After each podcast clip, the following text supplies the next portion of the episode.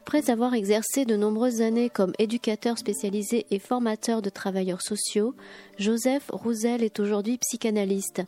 Vendredi 6 avril 2018, il présentait à la librairie Ombre Blanche son livre paru aux éditions RS, La folie douce, lors d'une rencontre animée par Luc Grimaud, psychologue clinicien.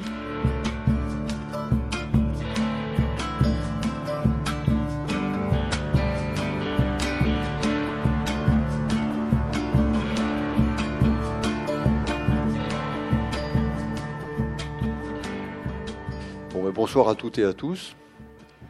Donc, euh, ben, nous allons euh, travailler ce soir, enfin, je dis travailler, enfin, en tout cas, présenter le livre de Joseph. Hein. je suis chargé, donc, euh, Lingrimaud, je m'appelle, je suis chargé donc de, de, présenter Joseph et son livre. Hein.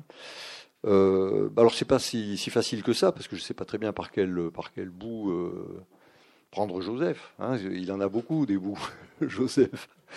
Hein, donc par quel bout le prendre hein? Euh, Voilà. Euh, bon, en tout cas, ce, livre. Euh, enfin, après, toi, tu, tu, enfin, je sais pas quel moment tu veux parler, ce que tu veux dire. on verra. Rien, hein. Lui, il dit rien, lui.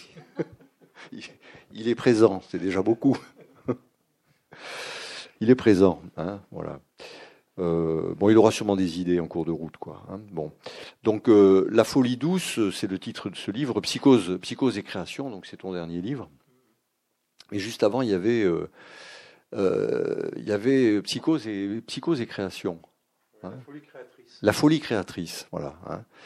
Donc c'était, c'est un livre qui a été, qui vient juste avant celui-ci. on sent bien que l'un va impliquer l'autre. Hein la folie créatrice, la folie douce. Alors on est passé de la folie créatrice à la folie douce.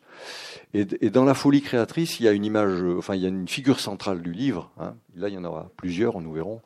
Un qui est euh, Alexandre Grothendieck, donc qui est un mathématicien hein, dont tu vas nous parler, hein, tu vas mais qui est aussi ton ami que tu connais très bien.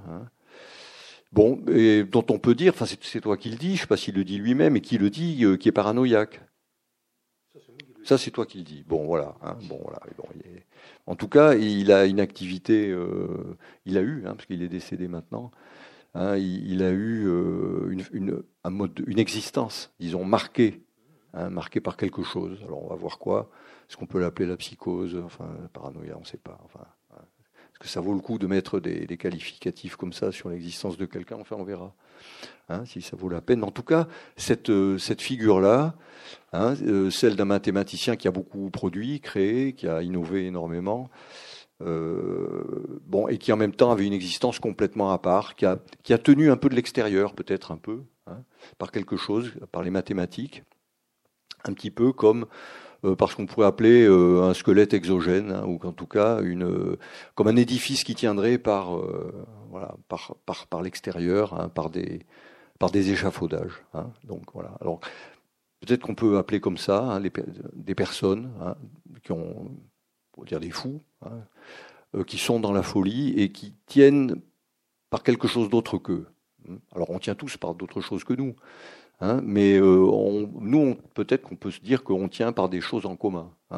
Mais parfois il faut vraiment des, échafaudages et des constructions externes tout à fait singulières pour qu'une existence puisse tenir. C'est un peu la question. Hein, par quoi une existence euh, peut tenir.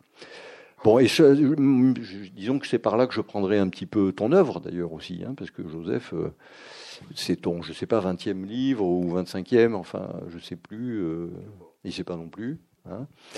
Par quoi, par quoi une existence peut tenir? Donc c'est, peut-être une question, je dirais que c'est peut-être une question qui est au départ de ta pratique.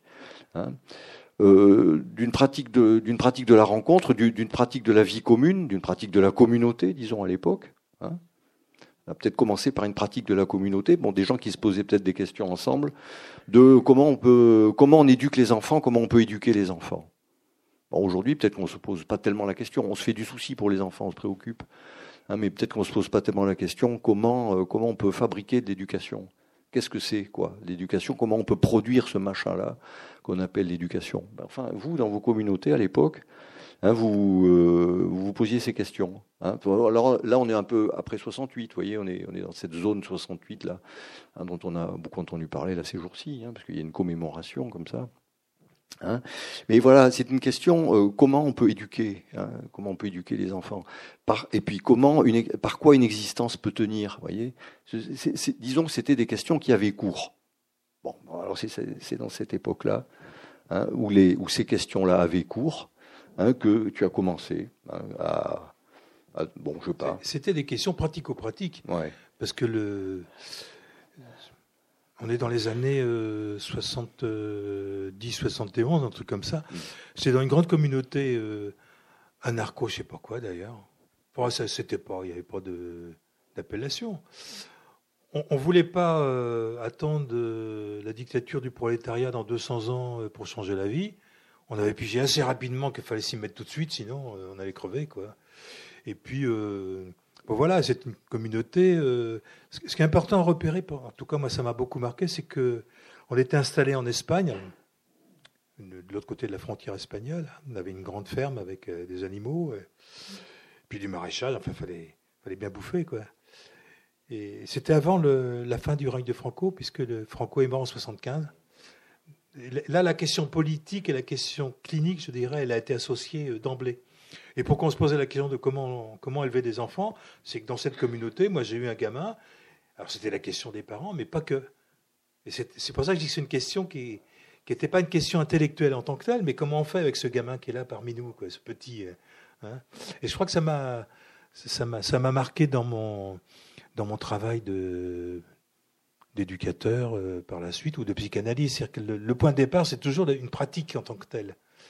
Les, j'ai toujours pensé que la, psychanalyse, par exemple, euh, n'a pas de sens si on oublie que c'est une pratique. Si on en fait un enseignement euh, euh, universitaire comme la philosophie, je pense qu'on se plante complètement. Quoi. C'est, une des difficultés d'ailleurs, hein, de, dire il y a une pratique, et on voit que les, tous les gens qui ont théorisé, que ce soit l'éducation d'ailleurs ou le, ou le travail thérapeutique, sont, confrontés à relancer sans arrêt la machine à penser. C'est inépuisable.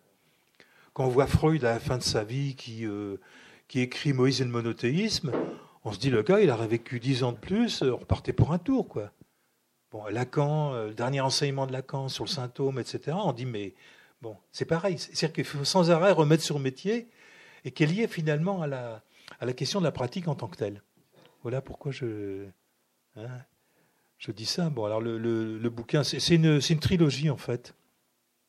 Parce que le premier bouquin, je l'avais, parce que je suis formateur aussi par ailleurs, donc j'ai fait beaucoup d'interventions sur la question des, psychoses, et j'ai écrit un premier bouquin, je ne sais plus, il y a 4 ans, je crois, un truc comme ça, sur la prise en compte des psychotiques dans le travail éducatif.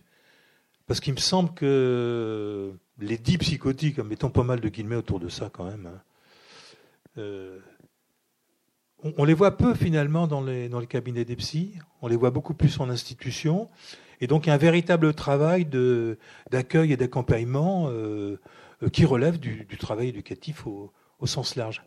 Et ça me semblait important d'essayer de, bricoler avec mes, collègues que je rencontre en, formation euh, un minimum de points de repère sur qu'est-ce que c'est que ces gens qu'on appelle de cette façon-là. Vous voyez, je, suis vraiment, tu vois, je suis vraiment très très prudent. Hein. Euh, c'est compliqué d'ailleurs parce qu'on a un vocabulaire qui nous vient de la, science médicale, de la, psychiatrie. Bon, on partage dans la psychanalyse un certain nombre de, mots qui sont communs, mais on raconte pas la même chose.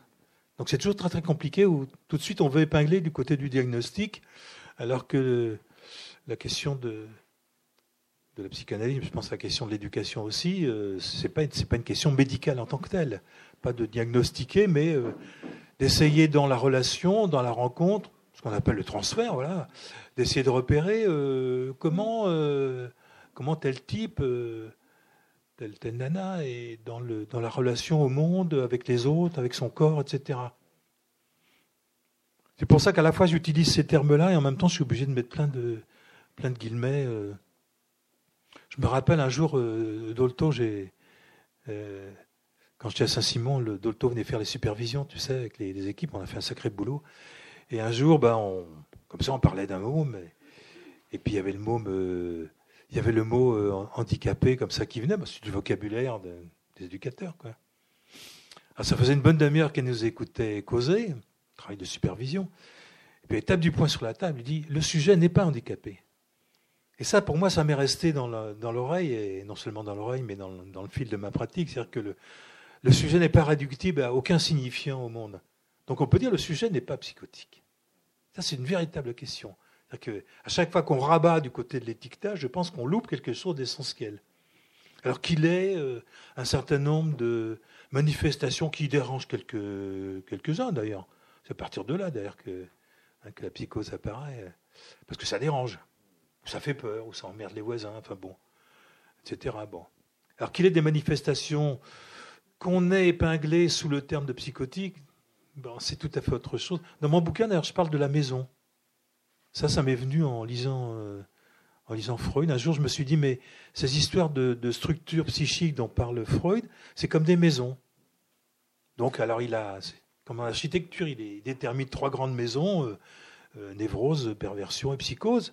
Puis, il faut bien habiter quelque part, quoi. Mais le sujet qui habite la maison, il faut pas le confondre avec la maison. Il peut déménager, voilà. Il peut déménager, quoi. Vous avez essayé de... Ouais. C'est-à-dire fabriquer des métaphores, quoi. Ça veut dire ça, déménager. J'étais à Athènes il n'y a pas longtemps, c'est sur la métaphore. J'étais à Athènes il n'y a pas longtemps, au mois de janvier, là, puis euh, dans les rues d'Athènes, vous voyez les camions, c'est marqué métaphoros, métaphoros. Moi, je me suis dit, bon Dieu, mais euh, ils, sont, ils sont bizarres, ces Grecs. Ils trimballent dans des camions des figures de style. Enfin, c'est un peu. Puis un copain qui me dit, mais t'es con comme un balai, c'est des camions de déménagement. Je trouve que c'est joli quand même. Alors on peut métaphoriser, voilà, c'est ça, ouais. Mais finalement, la, question, elle est là, la question de la création. Quel que soit l'endroit où on est posé euh, psychiquement. C'est-à-dire, quel que soit le type de lien qu'on a construit, euh, qui s'est construit à travers nous aussi, dans la relation aux autres, dans la relation au monde, la relation à son propre corps, quelle qu'elle soit, si on peut métaphoriser, c'est-à-dire se déplacer, comme tu disais là, quand, tout à l'heure quand on était du côté de la Garonne, euh, si ça peut circuler, euh, du coup la question de la création fait, je ne sais pas comment dire ça, mais met un petit peu un bémol sur ces histoires d'étiquetage euh, psychiatrique. Hein, en plus, je ne suis pas médecin, donc je m'en fous un petit peu. quoi. Alors par contre, c'est quand même des points de repère qui me servent dans la clinique. repérer, alors je fais, là je vis avec des gros sabots, hein, repérer que dans la relation avec un type qui habite la maison paranoïa, comme, Alexandre, repérer que ça me, pousse, moi, du côté de, euh, du côté de la persécution, etc., c'est quand même quelque chose qui est, qui est vachement important. Hein. Alors tu parlais d'Alexandre Grothendieck, qui est quelqu'un que j'ai bien connu dans les années 70. Alexandre, il avait affaire à un truc euh, énorme. Euh, tout petit, il est chargé d'une mission, à savoir que dans l'univers, il y a des entités. Alors, bien plus tard, il fera des diagrammes pour montrer un petit peu et nommer ces entités. Euh, une, entité euh, bipolaire euh, qui est diabolique, qu'il appelle, qu'il appelle le diable, et sous deux, sous deux formes, Lucifer, Lucifera, et puis il y a un dieu bon. Donc il y a des entités comme ça qui, qui, qui s'occupent des forces de l'univers et euh, cette, entité euh, diabolique n'arrête pas de, déséquilibrer l'univers.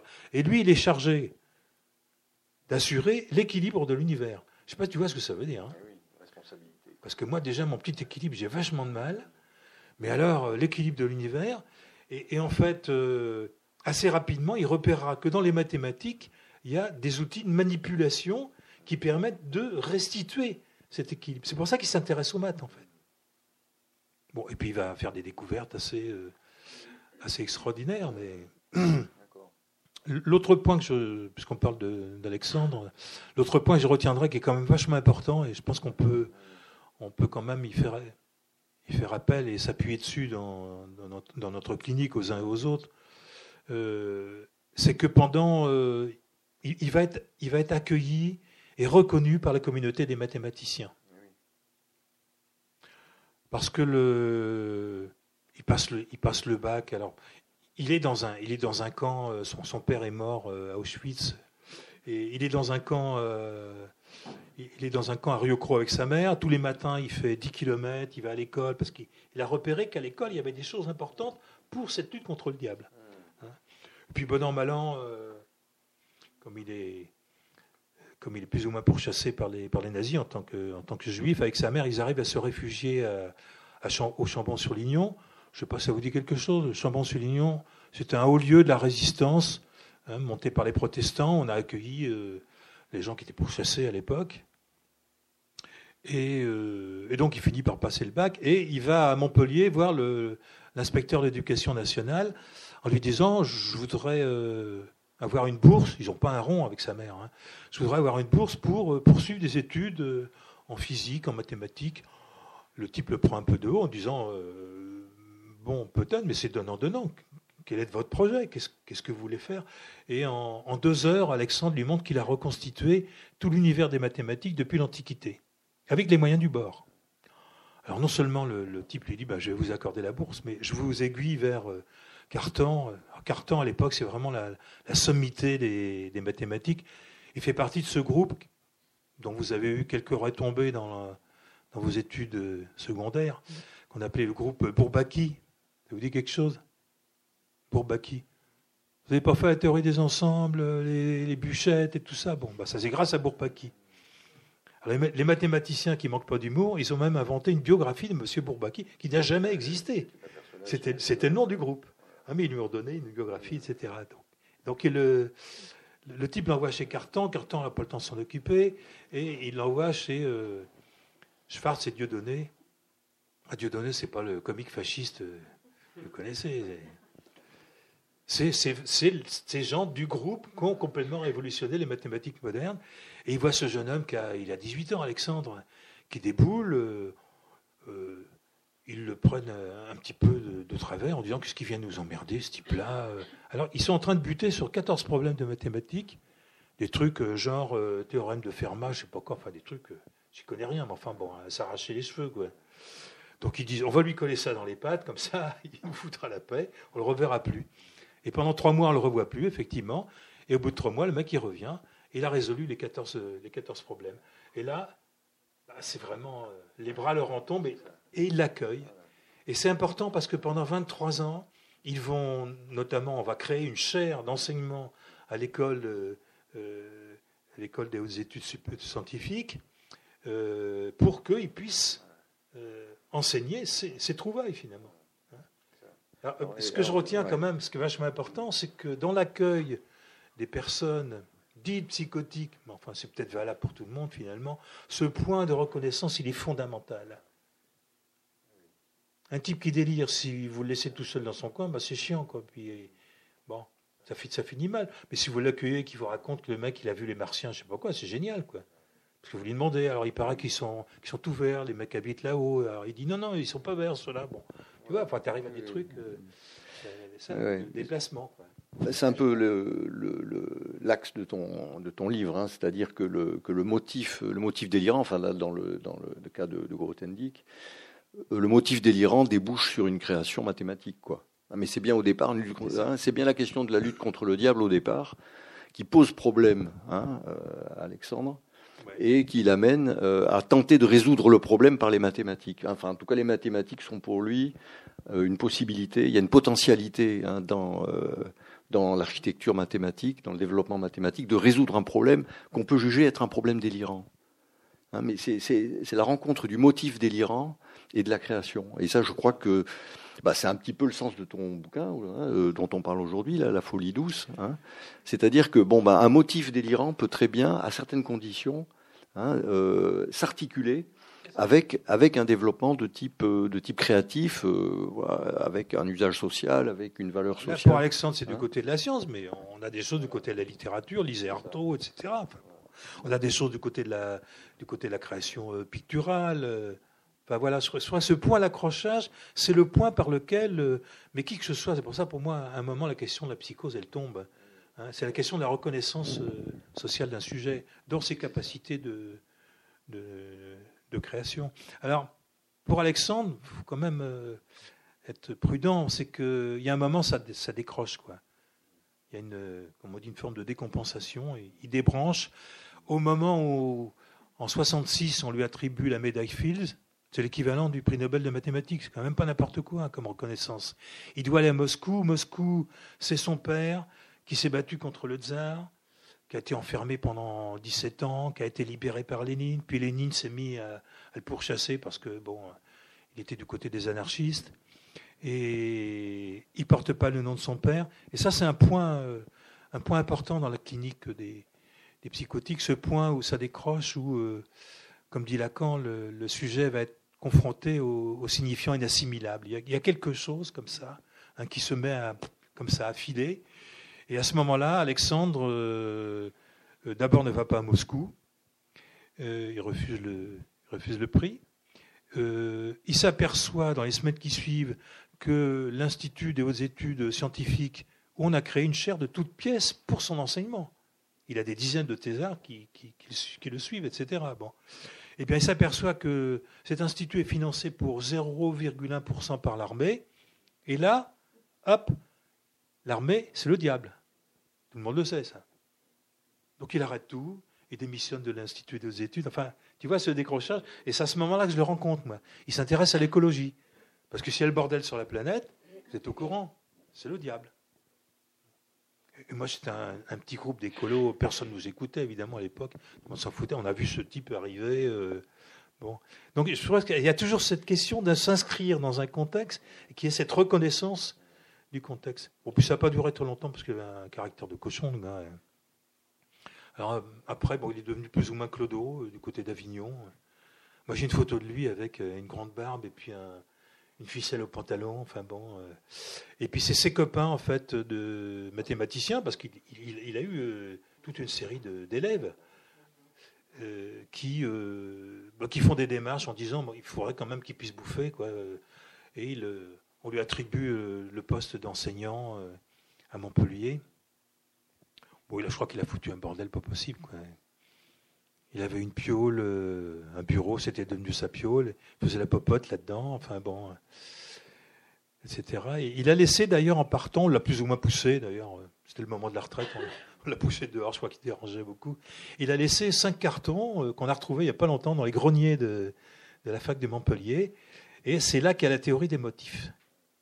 Et cette théorie des motifs, je te le disais tout à l'heure, qui part d'un point de vue, comme tu dis, relativement délirant, la lutte contre le diable, cette théorie qu'il a, construite, c'est la seule théorie qui permet euh, de penser ce qui se passe dans l'accélérateur du particule de, Genève, où on balance des, électrons, des machins. Il faut un modèle mathématique pour le penser. C'est le modèle d'Alexandre qui fonctionne.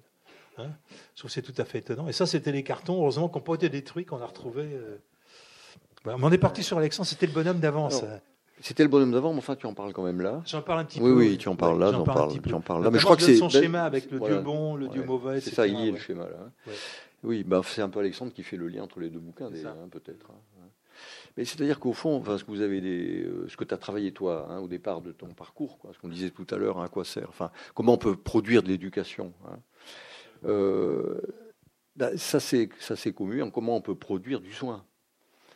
Hein, c'est-à-dire, on se pose des questions pratiques. À partir de là, comment on peut produire du soin bah Alors, euh, ce lien, il a été fait. Quoi. On peut produire du soin bah, avec de la vie en commun, par exemple. Hein, on peut produire du soin avec de l'éducation. Hein, c'est ce lien qui n'était pas évident à faire, parce que sur le plan des catégories, quoi, quand même. Euh, le soin, c'est le médical, c'est éventuellement le thérapeutique médical ou non médical. Enfin, c'est le thérapeutique. L'éducatif, ben, c'est pas le soin. Hein. Pédagogique, c'est pas le soin non plus. La vie quotidienne, c'est pas le soin. Hein, mais à ce moment-là, vous, dans votre modèle, enfin, hein, et peut-être dans un modèle qui se développe à ce moment-là, c'est ben, le soin peut s'aborder par différents, euh, différents biais. Hein. C'est-à-dire que à partir du moment où le soin se pose, peut être appréhendé de différentes manières, et notamment à partir d'une position éducative, parce que tu es devenu éducateur après, et tu t'es tout de suite, euh, je veux dire, tu t'es euh, positionné comme, comme éducateur, comme porteur de, d'un objectif à visée thérapeutique globale, quoi, on peut dire, hein, pour reprendre un peu les termes de Tosquelles. Hein. C'est-à-dire qu'un éducateur, ben, c'est quelqu'un qui agit dans une visée thérapeutique globale. Alors, c'est peut-être pas un thérapeute estampillé, statutaire. Il n'a pas peut-être une fonction hein, identifiée de thérapeute, mais il est au, service, finalement, d'un projet euh, thérapeutique global, qui est la prise en charge du jeune, par exemple, ou de l'adulte, etc.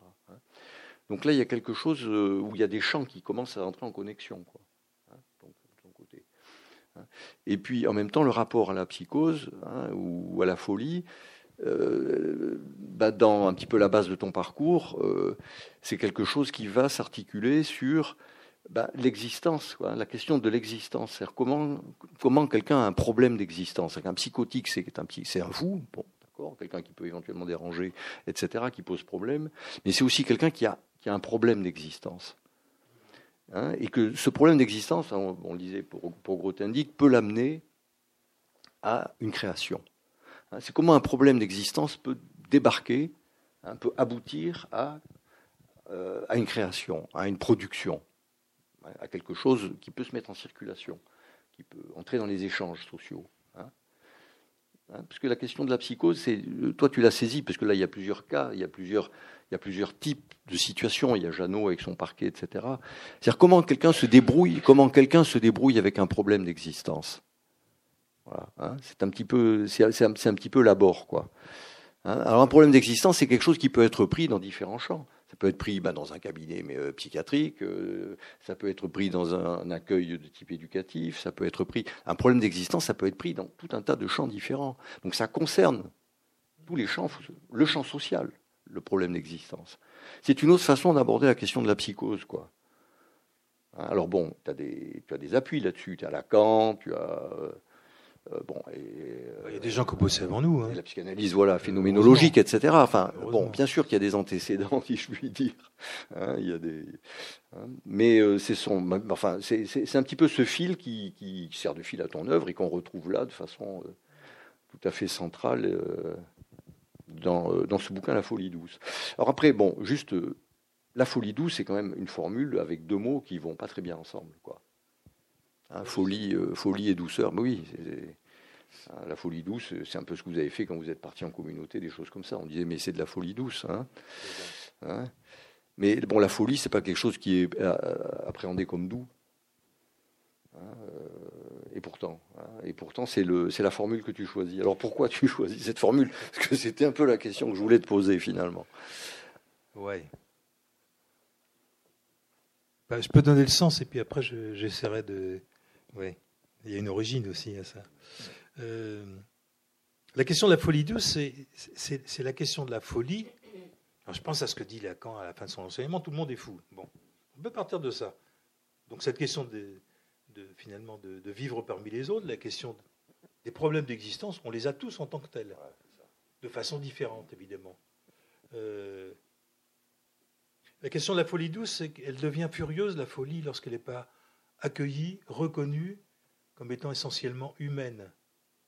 C'est pour ça l'histoire de Grothendieck ou les, personnes dont, je parle, lorsque cette, euh, cette folie qui nous habite tous est socialisée en tant que telle, ça produit des effets de pacification. Ça, c'est vachement important. Euh, je montre comment, euh, sûrement un de, nos, meilleurs musiciens du siècle passé, qui s'appelle Glenn Gould, un type qui a révolutionné la façon de jouer du piano, l'approche de Bach. C'est un autiste. Hein. Mais à partir de. Alors, il est, un peu bizarre, bon, on s'en fout. Il a écrit un bouquin d'ailleurs pour dire Non, non, je ne suis pas excentrique. Bon, bon on voyait balader les, gens qui le jugeaient comme ça. Et, on voit comment, finalement, euh, à travers la musique et la reconnaissance de la musique, alors il y a des choses sous-jacentes qui sont, qui sont terribles. Il a arrêté de faire de la de faire des concerts à, 30 ans en disant de toute façon la foule me dévore, etc. Enfin bon, il y a des choses très difficiles, quoi. Et, mais on voit comment ce, point, finalement, qui nous habite tous, on peut euh, produire des effets de. On peut, euh, on peut les uns et les autres produire des effets comme ça de folie furieuse. Hein, si. Euh, c'est vrai chez les enfants notamment, on voit comment ils pètent les plombs lorsqu'ils ne sont pas reconnus en tant que tels dans leur capacité subjective et très spécifique création. Et ça, bon, je parlais de l'origine. Peut-être que j'ai eu du pot, j'en sais rien. Moi, j'ai, eu un enseignement sur la psychose euh, tout jeune, j'avais deux ans, quoi. Parce que je, suis né dans un, camp, un camp de nomades, à Rennes. c'était après la guerre, donc euh, il n'y a pas beaucoup d'habitations. Puis j'habitais là, puis il y avait des gens qui revenaient des, autres camps, d'ailleurs. Hein. Euh, et puis, mon, père travaillait la nuit comme euh, c'est un métier qui n'existe plus, il était standardiste à la préfecture. Maintenant, il y a des machines, vous, tapez un, tapez deux, enfin, vous voyez, bon, il n'y a plus de gens maintenant. Hein. Et Mon père, c'est lui qui faisait marcher euh, la France. Hein. C'est-à-dire qu'il y avait une énorme truc comme ça. Je sais pas, il y en a qui ont connu ça. Puis il y avait des fils de toutes les couleurs. Ils branchaient, ils disaient Allô, monsieur le ministre, je vous passe le secrétaire général. Moi, dans mes yeux d'enfant, c'est lui qui faisait tourner, euh, faisait tourner la France, toute la planète d'ailleurs. Voilà. Et puis, euh, donc, il bossait 12 heures par nuit. C'était dur à l'époque. Hein. Et ma mère euh, faisait des ménages euh, pour mettre du beurre dans les épinards. On n'était pas riches. Et donc, elle me confiait, on habitait la baraque 15, elle me confiait à la voisine. C'était des baraquements qui avaient été découpés comme ça. il y avait pas des appartements, des trucs assez rudimentaires. Mais... Et puis, donc, elle me confiait à la voisine, la mère Pogam. Et la mère Pogam avait une fille qui s'appelait Angèle. Et alors, j'ai commencé l'autre bouquin sur, autour de Grothendieck sur cette scène et je l'ai reprise. C'est pour ça que Marie-Françoise Sacrisper les dirige elle m'a dit c'est le même livre. J'ai dit non, non, il y a un poids d'arrimage, il faut que je parte de ça. Et Angèle, euh, eh bien, elle arrivait à faire un truc que j'ai jamais réussi à faire. Elle prélevait de la salive au bord de ses lèvres, elle produisait des arabesques comme ça, et moi, je regardais. J'ai essayé pendant des heures et des heures. J'ai jamais réussi. Voilà. Alors pour moi, la première image, c'est un véritable enseignement pour moi. Je m'en foutais qu'elle soit folle ou pas. Quand on a deux ans, on s'en fout complètement. Mais cette image, et je crois que le fait que dans mes yeux d'enfant, ce soit pas la, ce soit pas la, quelque chose de, de dérangé qui, qui apparaisse, mais au contraire, quelque chose de la création, ça m'a profondément marqué. Alors ça tombait peut-être pas son savoir-faire dans un champ euh, particulier, mais pour moi, c'est cette image. Voilà, et puis bon, la, folie douce, c'était une parole qu'avait mon père. Euh, quand on faisait les cons, il disait c'est la folie douce. voilà. enfin, je me dis, c'est peut-être nos boulots aux uns aux autres de ne pas laisser. Euh, la folie devenir furieuse. Voilà, parce qu'elle peut devenir, chez chacun d'entre nous, elle peut devenir furieuse, cette folie-là. Hein je fais un pont, mais qu'est-ce qu'il en est des jeunes djihadistes aujourd'hui euh? Il y a toute une bande de Lunel, moi j'habite à côté de Lunel, comme ça, euh, des mecs qui sont partis se faire tuer, là, des, ados, hein, des, très jeunes, comme ça. Bon. Qu'est-ce qui fait que dans leur environnement, quelque chose de leur capacité de création n'a pas été un minimum euh, accueilli en tant que tel? On voit comment ça peut basculer rapidement. Voilà un peu l'origine de la folie douce. Alors qu'est-ce qu'on peut faire pour que la folie soit plus douce? Bon, ben, je vous laisse la question, mais il y a du boulot, quoi. Hein? mais pour moi, ça passe vraiment par la question de la reconnaissance. Alexandre, pendant 23 ans, euh, non seulement il déploie toute sa capacité de, création, mais il est euh, tranquille. Hein? il, est peinard parce qu'il euh, est reconnu dans ses capacités. La question de la folie, c'est n'est pas en soi ontologiquement, c'est dans quoi elle se prend. C'est dans, quoi elle s'inscrit, même en termes de, C'est un discours. C'est pris dans du discours. Je, cite euh, un bouquin, je ne sais pas s'il y en a qui le connaissent, qu'on doit à Catherine Clément et Sudir Kakar. Personne ne connaît ce bouquin-là Il s'appelle La folle et le saint. S-A-I-N-T. Ouais. Catherine Clément, c'est une de nos grandes intellectuelles euh, qui a fait Normal Sup, qui a écrit des biographies magnifiques de Lévi-Strauss, Freud, sans doute, à mon avis, la meilleure euh, biographie de Lacan. Je ne sais pas si on la trouve encore. Et une critique de la psychanalyse aussi. Elle a écrit un bouquin qui s'appelle Les fils de Freud sont fatigués. Oui, oui. Hein, à la fin des années 70, c'est assez extraordinaire. Ah, C'était déjà une critique de la psychanalyse en tant que routine. Exactement. Hein, à la fin des années 70, hein. qui était un peu la période du triomphe de la psychanalyse. Mais elle n'avait pas tort. donc c'est je dis sans doute la meilleure biographie de, Freud, Vie et légende de Jacques Lacan, parce que c'est fait dans le transfert, c'est fait dans, une forme d'amour et bon, on ne peut pas faire mieux. Quoi.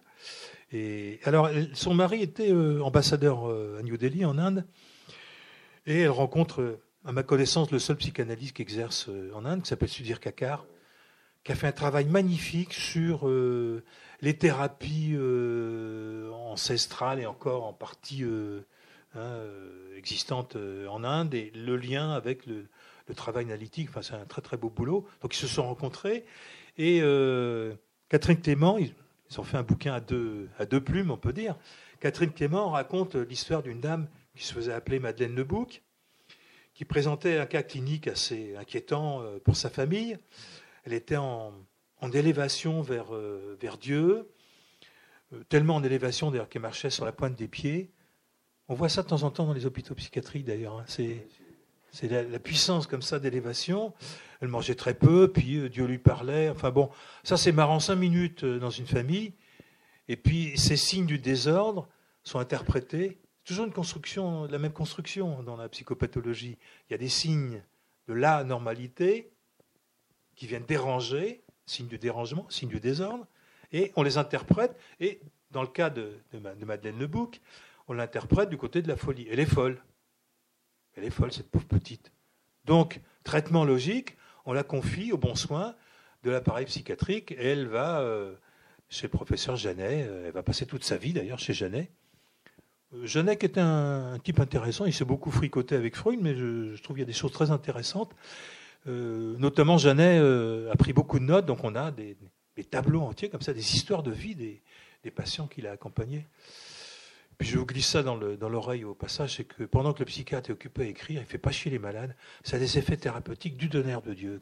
C'est un truc tout simple, c'est bon. Hein. C'est pas une blague, hein, Ça, c'est de la clinique, ça. Et donc, euh, Madeleine a passé toute sa vie euh, chez Janet. Mais Sudir Kakar, c'est l'autre morceau du bouquin, raconte qu'au même moment, en Inde, un type qui a 15-16 ans, présente le même tableau clinique. Il est en aspiration, alors, pas vers Dieu, ils en ont tout un stock là-bas, hein, des, divinités, euh, Krishna, euh, je sais pas quoi, Vishnu, euh, Ganesh, Dieu éléphant, je l'aime bien celui-là. Il est marrant, hein Il a plusieurs bras comme ça. J'en ai parlé un jour à un copain qui, a un restaurant, il dit s'il passe dans le coin, je l'embauche tout de suite, hein, parce que pour le service, oui, bon, très pratique. Bon, enfin. Mais, donc, les signes du désordre, c'est pour ça que c'est important de, prendre par ce bout-là, sont du même type. Mais l'interprétation n'est pas dans le même champ, elle est dans le champ religieux, et on se dit, voilà un type extraordinaire, puisqu'il est capable de faire le lien, le lien entre les divinités et les hommes. Traitement, on le confie au bon soin des prêtres de la déesse qui pendant 15 ans vont l'initier aux pratiques de yoga, du souffle, etc., le faire travailler sur les textes sacrés, les Upanishads, etc. Et ce type s'appelle Ramakrishna, c'est un des grands sages de l'Inde moderne.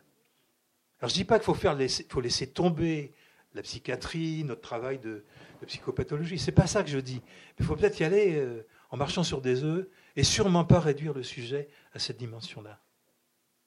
Il faut qu'il y ait d'autres destinations que la psychiatrie, quoi, un peu, c'est ce que tu dis, hein, pour... Hein, les personnes qui font des décompensations, qui sont dans des, dans des moments de, hein, de déraillage. La psychiatrie, c'est une transition euh, nécessaire et, et, qui permet beaucoup de choses aussi à la société de fonctionner, etc. Mais c'est pas la destination finale, quoi. c'est une transition pour. Alors, est-ce qu'il y a d'autres lieux? Bon, évidemment, est-ce que, est-ce que les personnes qui décompensent ou qui ont des manifestations qui les, qui, disons, les, les font euh, considérer comme des anormaux ou des, gens non conformes. Est-ce qu'il y a des lieux pour? Est-ce qu'ils ont des destinations? Est-ce qu'ils ont quelque part où aller? Hein euh, Parce que c'est, enfin, un petit peu la question finalement de la folie. C'est peut-être aussi la question de l'opacité de la société. Hein C'est-à-dire qu'une société avec peu de lieux, hein, peu d'espace, quoi. Hein, donc la, question de créer des espaces, c'était vraiment euh, aussi la question du soin hein, euh, dans les années 60 et 70, mais ça l'est toujours. Bon, bah, il y a encore des espaces qui se créent hein, pour des personnes décompensées ou qui ont décompensé, même à Toulouse. Euh, bon, il y a Sylvain qui est ici, j'ai vu Sylvain. qui, ouvre, bah, voilà, qui ouvre un espace, un micro sillon. Là, tu en parleras peut-être tout à l'heure si tu veux, Sylvain, qui est un lieu, un lieu important où des ou des personnes qui ont décompensé hein, euh, à un moment donné peuvent, euh, ben, peuvent produire, participer, hein, fabriquer quelque chose. Hein, bon, voilà. Mais ce sont des, sont des lieux d'accueil, ce sont des lieux d'accompagnement, ce sont des lieux de rencontre, ce sont des lieux de création. Et finalement, la psychose, ça appelle cette création-là. C'est-à-dire que ça intime l'ordre, finalement, en quelque sorte, à la société d'ouvrir des espaces. Une question politique au, au sens noble. Quelle est la place dans la cité pour, euh, mais pas que pour les psychotiques, pour chacun la, question, elle est, généralisable. On voit comment dans mon bouquin, il y en a qui ont eu, qui ont eu la, chance, je ne sais pas si on peut dire, en tout cas qui ont été accueillis en tant que tels, Euh, Jeannot, il n'a pas eu de peau parce que l'environnement était quand même euh, assez, assez terrible. Quoi. Euh, a été accueilli par le, non seulement par le, le cercle des musiciens, mais en même temps, bon, je crois qu'il a eu une, une, carrière extraordinaire. Puis bon, quelqu'un qui a été célébré en tant que tel. Donc une forme d'accueil euh, dans, la, dans, la, cité. Euh, Bascoulard également, c'est une grande figure de, Bourges. Si vous allez à Bourges, vous pouvez parler de Bascoulard aujourd'hui. Bon, c'est un, type un peu, un peu curieux, mais il y, avait. Euh, euh, moi, j'ai rencontré donc des gens qui l'ont connu, qui l'ont croisé dans les rues de Bourges. Et il y avait des. Je trouve il y avait un, respect de, de, de, de Bascoulard. C'était, je l'appelle le clochard céleste, moi, parce que c'était un, type à la fois qui était clochardisé, avec tous ses chats, qui habitaient dans des cabanes, etc., et en même temps un créateur extraordinaire. On, a du temps à s'en apercevoir, d'ailleurs.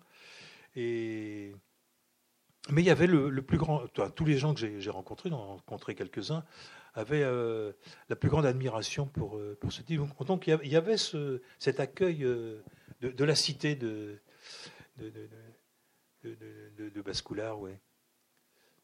Alors maintenant, bon, maintenant qu'il est mort, il a été assassiné, Bascoulard, c'est terrible, quoi.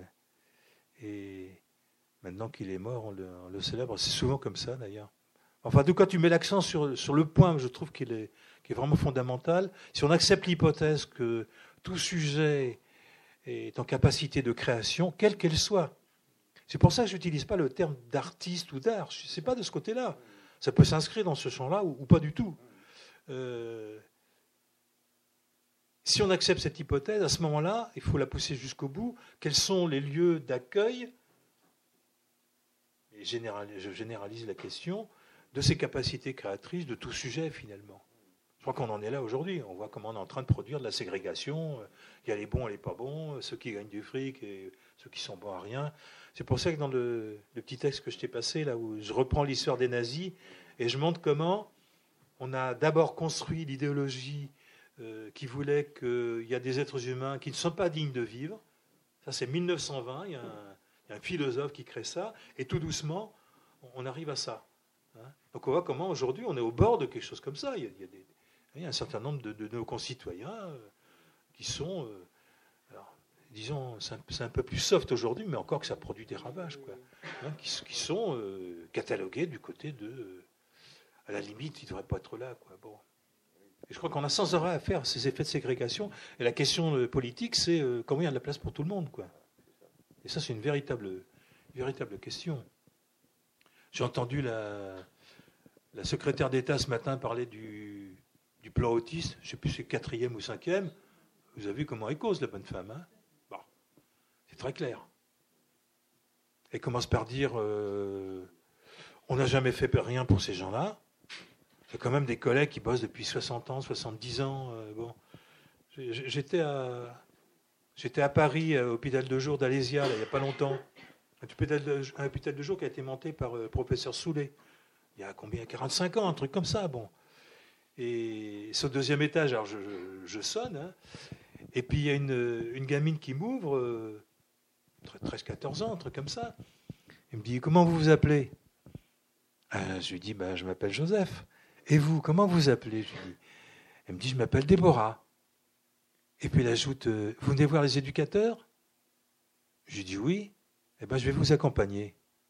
Eh bien là, il y a dix ans de boulot. Je ne sais pas si vous voyez.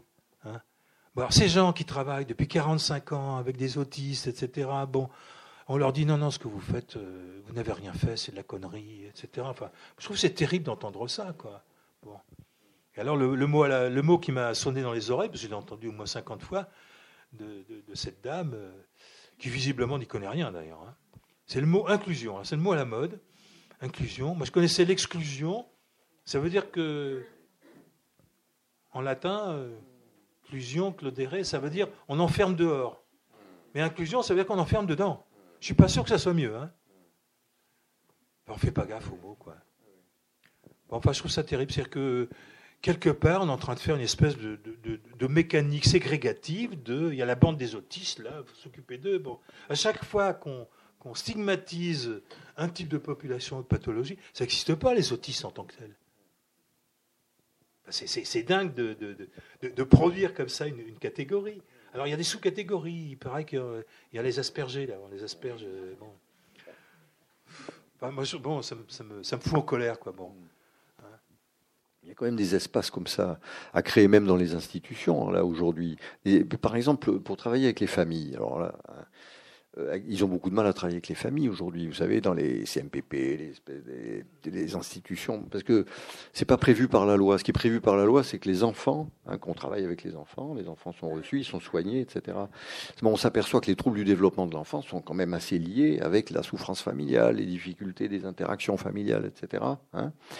Mais euh, mais par contre, la loi ne prévoit pas du tout hein, que euh, le soin s'adresse à la famille. Alors, ce qu'on perçoit bien quand même, hein, ce que perçoivent les cliniciens, c'est que quand même la souffrance développementale de l'enfant, elle, elle, s'inscrit dans l'ensemble familial. Hein, mais on ne peut pas travailler dans l'ensemble. Voilà. On n'est pas autorisé et on n'est pas non plus financé pour travailler dans l'ensemble. Voilà. Mais on sait que si on ne travaille pas dans l'ensemble, on ne pourra pas travailler sur la difficulté développementale de l'enfant. On ne pourra pas faire notre boulot. Donc il faut travailler de façon, disons, quasi clandestine, hein, dans l'ensemble familial, avec les familles, trouver des, modalités qui permettent quand même que quelque chose bouge dans l'ensemble, pour que quelque chose puisse se débloquer hein, et des entraves puissent être levées dans le développement de l'enfant. On en est là aujourd'hui, parce que la loi est construite comme ça, hein, de façon, bon, c'est le droit de la personne, quoi. La loi, c'est, s'adresse à des individus. Hein. On ne considère que la dimension individu hein, à, laquelle on va rattacher une notion de soin. on soigne un individu comme on répare une bagnole. quand il faut travailler dans l'ensemble et ouvrir un espace pour travailler dans l'ensemble, alors ça devient extrêmement difficile. Hein. Et toi, tu parles que, d'histoire d'ensemble finalement. Ce sont des gens qui se trimballent dans des villes, par exemple Bascoulard, il est à Bourges. Hein, mais à Bourges, il se passe, il se passe beaucoup de choses. Quoi. Il, y a, il y a des gens qui, l'accueillent, des gens qui sont en relation avec lui, il y a des gens qui le, qui le pourchassent, qui l'insultent. Enfin bon, il y, a, il y, a, quand même quelque chose qui se passe dans l'ensemble hein, de, de, de l'errance, hein, en tout cas de la circulation. Il n'y avait pas trop d'insultes sur Bascoulard. Non. non, non. Ce que j'ai pu recueillir, c'est qu'il y avait quelque chose à la fois d'une admiration, en même temps d'une certaine distance. Ouais. Donc comment travailler dans l'ensemble, quoi? Ça serait peut-être un peu la question. C'est ça la question, la question de une question de, hein. d'inscription dans euh, un, finalement dans, dans un contexte familial, social, euh, historique, je sais pas quoi, enfin bon, euh, culture, enfin bon. Mm, mm. C'est vrai que c'est difficile de. Mm. Mais on, a, on a aujourd'hui quand même un système de soins, j'insiste, extrêmement ségrégatif. On s'intéresse à un bonhomme parce qu'on a foutu l'étiquette un tel et on va trouver un financement. Alors aujourd'hui, la mode, c'est les autistes. Alors, il y a une dame qui téléphonait ce matin et disait euh, Vous avez dit qu'il y avait 2% d'autisme, mais vous savez, c'est beaucoup plus. Hein. C'est au moins 10 ou 15%. Hein. Bon, il faut que tout le monde soit autiste. Moi, je suis complètement autiste. Parce que c'est pour trouver le pognon. Quoi. Sauf, que sous cet aspect économique, ça a des effets euh, d'aliénation radicaux. Radical. C'est terrible. Donc, on voit bien que tout le système de soins, il est construit comme ça. Hein Serge lui, euh, lui envoie les toxicos. Le, mec, il s'est marqué sur la casquette parce que s'il n'a pas la carte de toxico, il peut pas rentrer. Putain, on arrive à des trucs complètement délirants. Alors que la question du soin, dans toutes ces, dans toutes ces, phases, éducatives, thérapeutiques, euh, médicales, tout ce que tu veux, la question du soin, c'est comment reconnaître un être humain en tant qu'être humain, quels que soient finalement euh, les signifiants qu'il épingle au niveau social. C'est pour ça que la je trouve la, phrase de Dolto était très juste. Le sujet n'est pas. Alors mettez tous les n'est pas que vous voulez. Alors c'est emmerdant parce que vous pouvez pas le choper, le mec. N'est pas un homme, n'est pas une femme, n'est. Ah merde, mais qu'est-ce que c'est que ce truc? N'est pas un jeune, n'est pas un vieux. Aucun signifiant au monde ne, peut rendre compte du sujet que, je suis, que vous êtes, que, que tu as. Autrement dit, nous sommes des énigmes vivantes. Voilà sur quoi je, et ce qui est le plus précieux aujourd'hui, je pense, c'est un véritable combat, c'est de garder vivant cette énigme que qu'est euh, finalement chaque être humain. Cette énigme, qui, évidemment, qui s'exprime par des formes euh, discursives ou gestuelles, etc., mais qui, n'est pas réductible à ces formes-là. Alors ça, c'est chiant parce que, bon, plus on avance du côté du discours de la science, plus on se dit, ça y est, on va savoir. Hein. on en sait un paquet, mais plus on en sait, moins on en sait. Pourquoi? Parce qu'il y a quelque chose qui, se présente euh, comme un véritable effet de réel. Bon, ça, on peut le prendre du côté de Lacan, un effet de réel dans le savoir. Hein. On, ne saura jamais pourquoi il y a si je me fie au paléontologue, à peu près 2 millions d'années, il y a un grand singe qui s'est foutu à parler, quoi. Alors bien sûr, échafaudons euh, des mythologies. C'est ça d'ailleurs. Même la, même la science a quelque chose de mythologique. Échafaudons une mythologie pour border ce point d'incertitude. On ne saura jamais, c'est la mythologie euh, personnelle, on, ne saura jamais ce qui s'est passé lorsque nos parents ont fait l'amour. Tu y étais, toi? Bon, bah, c'est la même question. La question de l'origine, elle vient trouer notre savoir. Et ça, évidemment, c'est passionnant de continuer à chercher, à inventer. Qu'est-ce qu'on a dans le cerveau, dans les doigts de pied, tout ça. Bon, c'est génial. Bon. Qu'est-ce qu'il y a dans la société? Mais on voit bien que c'est une tentative permanente de fabriquer de la fiction pour supporter ce point qui est un point de totale incertitude. Alors on voit que le, renversement, la tentative de subversion de, du discours de la science, comme disait Lacan, pas de la science. L'esprit de la science, c'est de réouvrir sans arrêt des questions. Mais le discours de la science, c'est une tentative de forclore finalement, de fermer cette question-là. Ça y est, on sait. On sait ce qui est bon. On sait ce qui est bon pour nous. Ben, méfions-nous. Hein.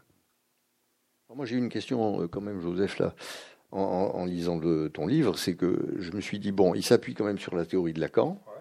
Hein, et alors, comment la fait-il évoluer hein Comment la fait-il bouger comment, comment en fait-il un objet de création Tu vois C'est-à-dire, comment fait-il de la théorie sur laquelle il s'appuie une création Ou une recréation?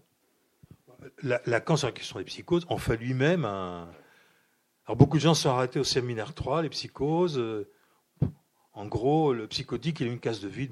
J'exagère, mais ça veut dire ça. Forclusion du nom du père. Hein. ce qui n'est pas complètement con, ça, permet de, de, voir un certain nombre de choses. Bon, et puis, bon, il continue à bosser, le gars. Je trouve que c'est un véritable créateur, Lacan. Hein. Et puis, on arrive à la fin de son enseignement, il nous dit non, non, mais cette histoire du nom du père, mais il y a une pluralisation, c'est-à-dire que la façon dont un sujet va se brancher dans le monde et avec les autres, euh, ça peut être totalement énigmatique. Voilà. Et, pourquoi et puis il arrive à ce grand travail, pour moi, qui est une, merveille, le travail qu'il fait sur Joyce, où euh, finalement, euh, ben, il nous dit la, question, mais là je rejoins vraiment, enfin, c'est ma façon de le dire, il le dit pas comme ça, mais c'est la, question du symptôme, c'est-à-dire comment un sujet, finalement, et dans ses capacités de révélation de, de, l'énigme qu'il est. Quoi. ça, c'est du. Alors, les lacaniens n'aiment pas trop que, que, je dise ça, parce que j'ai bricolé l'objet petit a. J'ai bricolé. l'objet petit a euh, qu'il écrit avec un. Il y en a qui connaissent ce machin-là. Hein. Petit a de quoi On se demande toujours d'ailleurs. Hein. Vous savez, c'est un A italique, mais il y a un endroit, il dit c'est pas une lettre. Alors avec ma, copine Jeanne, Jeanne Lafont, on a bricolé un truc, on a mis l'arrobase, nous. Alors il y en a qui me sont tombés sur le dos en disant Ouais, mais Lacan, il fait pas comme ça et tout. Mais je dis Je m'en fous, je suis pas fétichiste. Pour moi, ça me paraît important. C'est-à-dire qu'à partir du moment où on fétichise, on dogmatise une pensée, elle est morte. Et je crois que Lacan nous a, et Freud, et Mélanie Klein, nous pousse sans arrêt euh, à aller inventer, inventer, inventer. Hein, quand je reviens aux éducateurs, je fais des, boucles. Euh, lorsque Freud écrit en 1925 la préface à l'ouvrage de Deichhorn, qui était un éducateur, hein, euh, il, écrit euh, ce qu'on a traduit par préambule, mais Galeivort. C'est un mot d'encouragement. C'est-à-dire qu'il dit à Eichhorn Vas-y, mon petit gars. Ça. Et je trouve tous ces gens-là, tous ces gens qui, ont bossé avant nous, il y, a il y a cette poussée en avant. Donc, soit on la statufie, soit on la bloque. Il y a quand même un certain nombre de collègues qui sont vraiment gravement malades, moi je trouve. Hein. On peut être malade de Lacan, de Freud, de n'importe quoi. Non, mais je ne blague pas. Hein. C'est-à-dire qu'ils répètent comme des perroquets, euh, des, ou comme des mantras tibétains. Euh, bon. Donc comment délirer Lacan quoi? Mais, mais c'est ça, alors que lui délirait comme un, comme un fou. Hein. Ça, je te garantis, un gros bouillon. Hein. lisez, le, lisez son, son, son, son, travail sur Joyce, c'est extraordinaire. Quoi. Euh,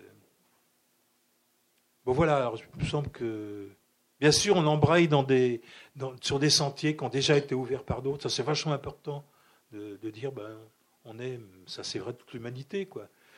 Et j'ai toujours pensé une, un truc qu'écrit Goethe. Il dit ce que nous avons hérité de nos pères, donc de nos aînés, il nous faut l'acquérir. Ça, c'est vachement intéressant. On ne peut pas se trimballer un héritage comme ça. Il y a un véritable travail de, Hein, de, bah, de le bouffer. De, réappropriation. Ouais, de bouffer le livre, comme, euh, comme on dit. Faites le livre, c'est ça. Parce que vous pouvez toujours répéter Lacan, euh, la conscience structurée comme un langage, et puis vous faites des génuflexions tous les matins. Non, mais je, blague qu'à moitié parce que par moments, ça prend des aspects religieux, le plus mauvais côté du religieux en plus. Hein, bon, j'ai des collègues qui sont comme ça, quoi. Ah, faut pas y toucher. Bloc de marbre. Merde. Enfin, c'est pas l'esprit de ni de la psychanalyse, ni je dirais de, la culture en général, quoi. C'est là il y a quelque chose qui est vraiment. Euh, un espace d'accueil quoi en tant que psychanalyste dans ton cabinet. C'est-à-dire qu'il faut pouvoir recréer la théorie pour pouvoir permettre à quelqu'un de venir de venir à partir de, de sa souffrance euh, bah, créer quelque chose, quoi, de se recréer lui-même à travers. C'est une théorie sans fin. c'est ça. Mais si toi tu recrées pas quelque chose, tu peux pas permettre à quelqu'un de de venir recréer quelque chose chez toi, quoi. Hein, pour lui, dans son. Hein, c'est un peu ça l'idée. Hmm. On peut estimer que le clinicien est un petit temps d'avance sur la folie, quoi. Bon. Hmm comme il disait euh, la déconiatrie, quoi. faut déconner. Il y a un gars l'autre jour, c'est un, type qui est en dernière année de psycho, il révise ses cours sur le divan. Bon. Moi, je suis patient aussi, mais bon. Alors, je lui dis, vous pourriez pas dire des conneries Parce que c'est ça la question. Il pense qu'il faut faire plaisir au psy, euh, comprend, bon, t'as vu, j'en sais un paquet, tout, ça va. ouais, mais c'est ça, c'est ça, c'est vrai de la clinique, mais je veux dire, c'est vrai du travail éducatif, du travail des enseignants. Euh, c'est vrai de tous ces métiers de la transmission, finalement, où ceux, qui l'assument euh, doivent être non pas dans la répétition euh, totémique, je dirais, mais dans, des formes d'invention très, très, subtiles.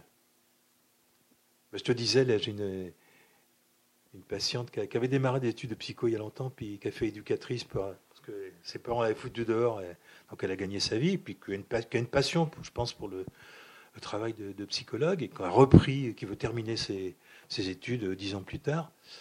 Et puis donc elle a, pas de fric, et euh, elle, avait, elle, a une, séance par semaine, elle paye 20 euros. Moi, je sais pas comment, comment travaillent les psys qui sont parmi vous. Moi, moi je, m'inspire du travail de Freud, la polyclinique de Berlin, etc. Bon, euh, c'est qu'on peut pas avoir de, vous pouvez pas demander à quelqu'un qui est dans la merde, comme font certains collègues, 80 euros parce que c'est complètement déconnant comme truc. Bon, moi je dis aux gens, réfléchissez à la somme dont vous disposez, euh, il vous en faut pour vivre aussi, et puis réfléchissez aussi à l'investissement que euh, vous êtes prêt à mettre dans ce travail-là. Bon, il me semble qu'il y a un point de repère qui est faisable. Bon, il a déterminé 20 euros. Après ceux qui ont plus de fric, ben, ils payent plus cher. Hein. Et puis, euh, il y a deux jours, bon, ça c'est le, le, travail d'invention aussi, je lui ai dit qu'il faudrait qu'on passe à deux séances. Bon, par rapport à ce qui est en train de se travailler, là, il y a quelque chose qui, est en train de se précipiter. Elle me dit, ben oui, mais euh, ben, je ne sais pas comment faire parce que j'ai beau euh, faire mes comptes et tout, je ne peux pas tirer plus. J'ai dit, ben, vous divisez par deux, vous paierez 10 euros par séance. Elle est tombée sur le cul en disant, mais on ne fait jamais ça, qu'est-ce que... J'ai dit, si, on fait ça. Sinon, on n'est pas dans le travail de la psychanalyse je dis pour la psychanalyse, mais. Hein. Donc cette invention elle touche à tous les niveaux du dispositif. J'évoquais tout à l'heure, on en discutait lorsque Gustave Mahler, vous voyez qui c'est, musicien, bon. C'était un grand mélancolique. Et il écrit à Freud en disant J'aimerais bien vous rencontrer, professeur, parce que bon, je ne me sens pas bien, tout ça. Bon. Et Freud, il est en vacances en Hollande. Il lui dit Bon, écoutez, si vous voulez me voir là-bas, vous vous bougez. Hein. Moi, je, suis en vacances, mémoire. Et puis, lorsqu'il le reçoit, il a une intuition qui est très juste, je trouve. Ce type, il ne faut pas que je le reçoive dans l'espace fermé. Et donc, ils vont se balader. Il dit on va aller faire une petite balade pendant deux heures dans les jardins. C'est une séance unique. Il y a eu une seule séance, deux heures. Ben, le travail est fait. Et le lendemain, Freud écrit à Marie Bonaparte il dit Je crois qu'on a fait un beau travail thérapeutique. Et dans la, dans la vie de, de Mahler, c'est quelque chose qui a, a fait point d'appui. Bon, je pense qu'on aurait plein d'exemples comme ça de nos maîtres euh, qui nous montrent que bah, faut inventer quoi. Faut inventer et pour inventer, pour être dans la création, il, faut ce retour permanent de reconnaissance de l'invention. Moi, j'insiste beaucoup là-dessus. Hein. c'est l'espace d'invention. Parce que le pauvre Jeannot, il a été laissé tout seul, bon, euh, aucun, aucun soutien, puis ça, ça, ça, a mal fini, et pourtant elle est géniale, l'histoire de Jeannot. Vous connaissez l'histoire de Jeannot? Elle est dans le livre. Elle est dans le livre. Si vous allez à Sainte-Anne, vous verrez que le travail de Jeannot est exposé euh, rue Cabanis. C'est un type pour aller vite, comme ça. L'histoire est passionnante. Euh, brillant à l'école, d'ailleurs. Euh, son, son, maître pense le diriger vers, vers la, formation d'instituteur. son père est un paysan assez en pointe. c'est lui qui, achète les premières machines agricoles. Puis, euh, il, a une, il a une copine, il veut se, il veut se marier. Et, là, le père euh, l'interdit en disant si tu vas à l'école d'instituteur, tu vas devenir instituteur et il n'y aura plus personne, il n'y a pas d'autres garçons, il y a deux sœurs, mais il n'y aura pas d'autres garçons pour s'occuper de la ferme. Donc je te l'interdis, quelque chose de très, très féroce finalement. Puis je t'interdis de, de, te marier avec cette fille, euh, elle n'est pas de bonnes conditions, enfin bon. Le Jeannot euh, pète les plombs d'une certaine façon, et va euh, devancer l'appel euh, pour aller en Algérie. Et pendant,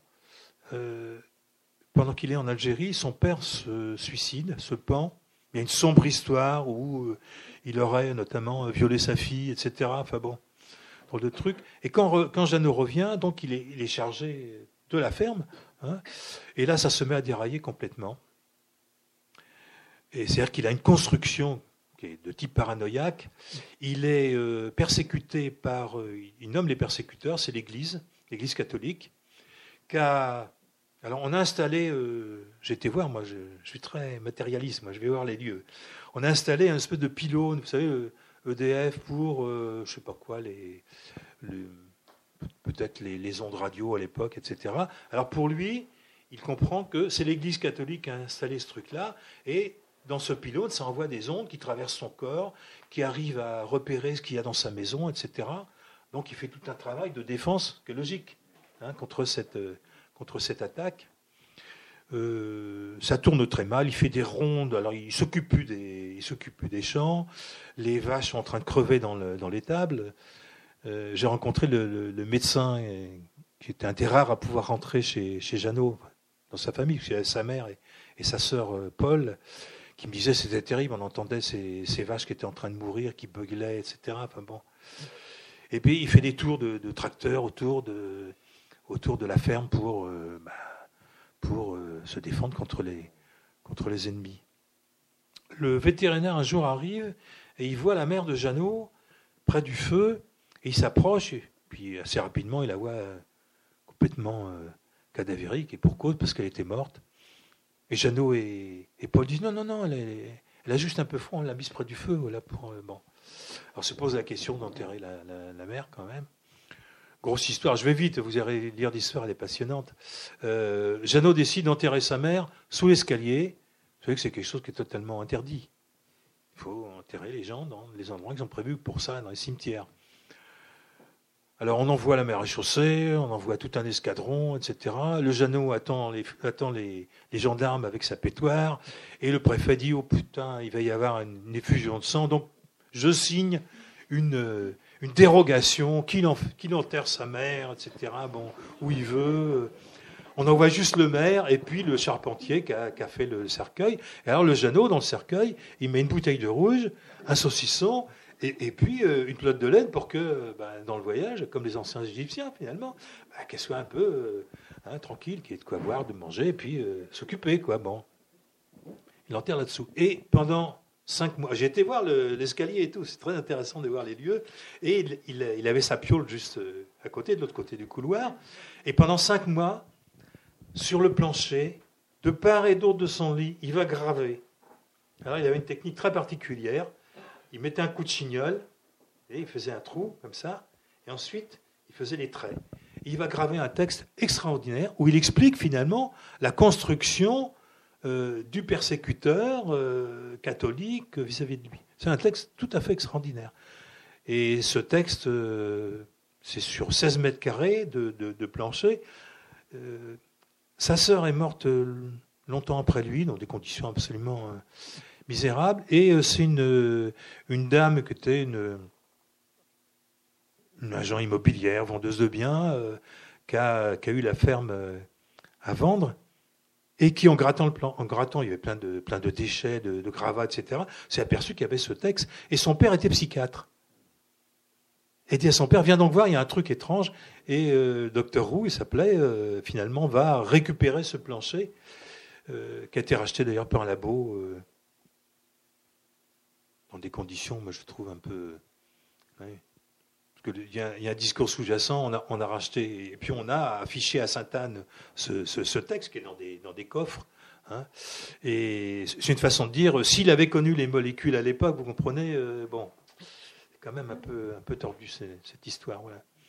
Mais ce texte est tout à fait euh, extraordinaire. Alors, Jeannot, il n'a pas eu finalement euh, cet entourage qui aurait pu finalement euh, porter cette création. Parce que c'est une véritable création, c'est un testament ce qu'il nous, ce qui nous laisse.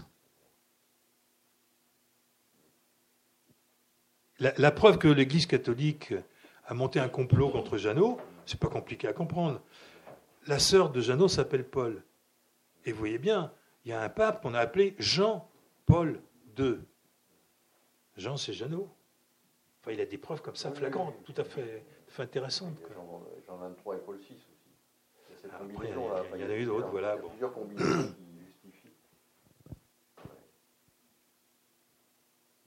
C'est vrai que je trouve malheureux que personne dans l'entourage de Jeannot. Euh, enfin, on voit qu'on l'a basculé, on l'a enfermé du côté de la folie furieuse. Hein, on l'a enfermé. Alors que, à partir de cette création, puis on l'a laissé crever de faim quand même. Parce que pendant cinq mois, il ne bouffe pas. Hein. Puis il meurt, euh, il meurt à petit feu. Quoi. Ce, que tu sembles dire là, c'est que finalement, euh, ce, qui est, ce qui est enfermant dans la, dans, la folie, euh, c'est l'extérieur. Oui. Hein? C'est-à-dire que la folie est enfermée par son extérieur, quoi. Hein? Et d'ailleurs, tu cites une petite situation comme ça d'un gamin qui parle à ses copains à travers les grilles de l'école. Lui, il est dehors et les copains sont dans, sont dans la cour. il dit, et eh, les gars, je suis enfermé dehors. Hein, tu cites cette petite histoire. C'est ce qui m'a permis de penser la, question de l'autisme, notamment. Être enfermé dehors. Pas facile hein, d'être enfermé dehors. Mais on peut y arriver.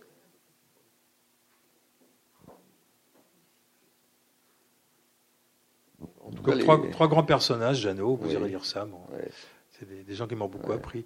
Glenn Gould, la vie de Glenn Gould est tout à fait tout à fait étonnante et on voit comment il prend appui sur euh, la création musicale parce qu'il ne s'est pas contenté de, jouer du piano, même si c'était un pianiste extraordinaire. Il a vraiment renouvelé la, façon euh, d'aborder le, piano, Bach. Euh, mais, il y a aussi de tes patients. Hein. Il y a Philippe, il y a.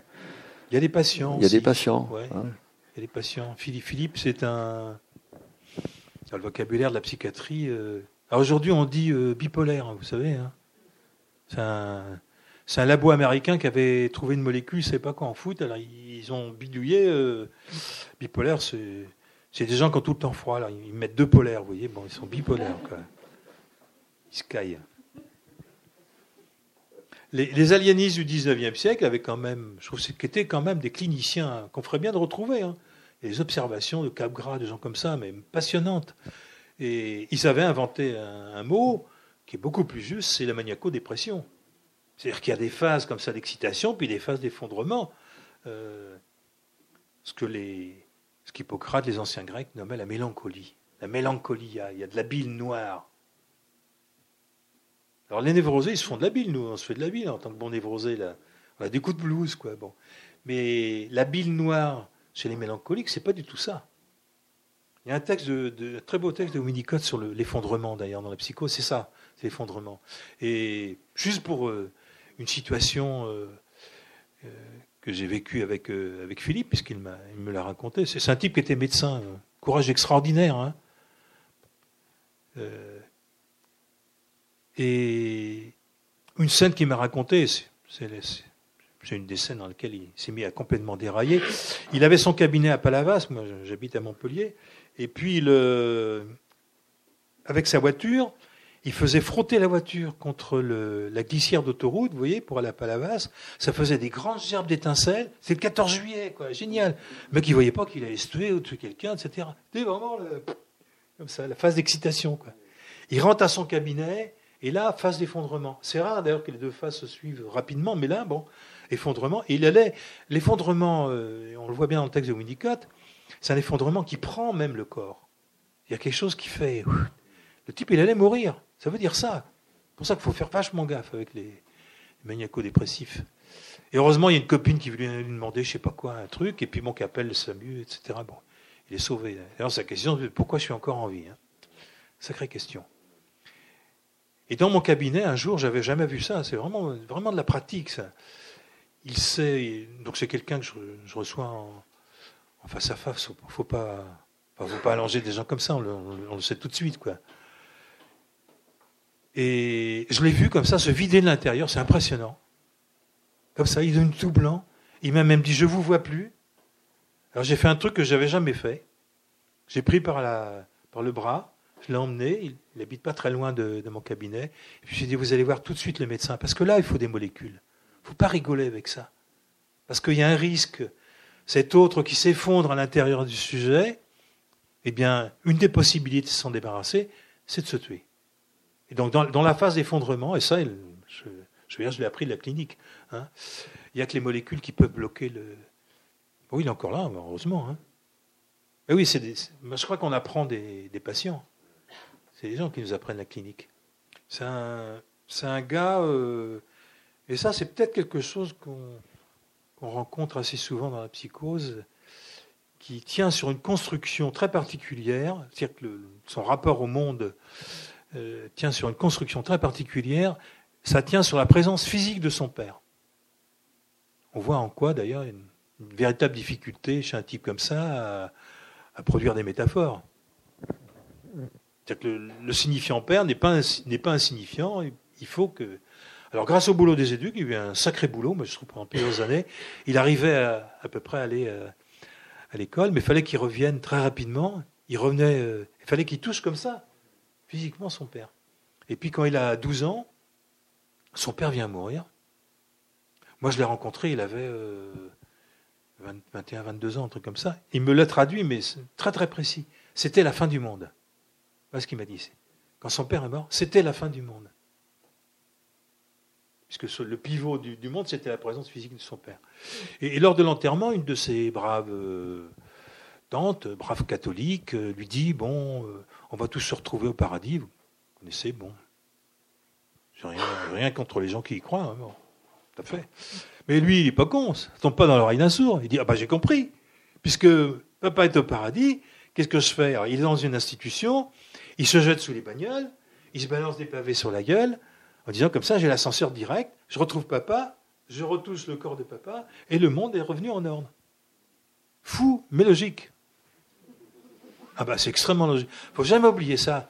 Dans ce qu'on appelle psychose, il y a une logique. Et je pense qu'une partie de notre boulot, c'est d'entendre la construction de cette logique. Bon. il y a juste un truc qu'il a, a retenu quand même, parce qu'il m'a dit oui, mais euh, si, euh, si, je, si, je, vais là-haut, je pourrais plus vous parler.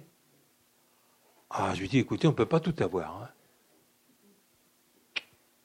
Comme quoi, il y a une espèce de, comme disait Auré, une espèce de greffe là, où il y a quelque chose du, Mans qui vient s'introduire. Puis ça l'intéresse beaucoup de me raconter ces histoires, alors il continue. Bon, c'est euh, quatre ans de boulot avec un type comme ça. Bon. Et ça a démarré par. Il était dans des formes d'holophrases, vous voyez. Hein? Père mort. La logique de la, syntaxe, c'est mon père est mort, découpage comme ça, des, hein, père mort. On a vu comment tout doucement ça se, desserrait. On, entend, souvent ça chez, chez certains, euh, certains schizophrènes notamment. Je pensais à une petite fille, je, le dis dans le bouquin, j'aime beaucoup cette histoire. C'est des éducs qui m'ont raconté ça. Les, voyez la logique du signifiant, qui est implacable, je dirais, dans, notre langue, c'est que quand on est une petite fille, eh on met d'abord sa culotte et ensuite on met son pantalon. Si vous faites le contraire, à l'école, ça va rigoler, hein, je vous garantis. Hein. Donc, mais ça, c'est le découpage du signifiant. Notre rapport euh, au corps, aux choses, aux objets, il, est, déterminé par ça. Hein. Donc il y a une logique linéaire. Un, deux. Bon, et cette petite euh, schizophrène, on peut dire. Schizophrène, pour moi, ça veut dire cette difficulté, cette espèce de skise qu'il y a, cette espèce d'écart énorme entre le sujet et l'autre, qui va se manifester dans, des formes, notamment dans le langage. Eh bien, elle invente un truc et dit Je vais mettre mon pantalote. Si vous avez dû, vous la félicitez. Peut-être que dans dix ans, ça sera dans le dico, enfin bon, on ne sait pas. Mais. Et on voit bien cette espèce de tentative de, finalement, de colmater la brèche là où justement, euh, justement euh, elle est ouverte. Hein. C'est, un type à qui, on, peut rendre euh, hommage quand même, s'appelait Bleuler, hein, Eugène Bleuler, qui invente ce mot-là.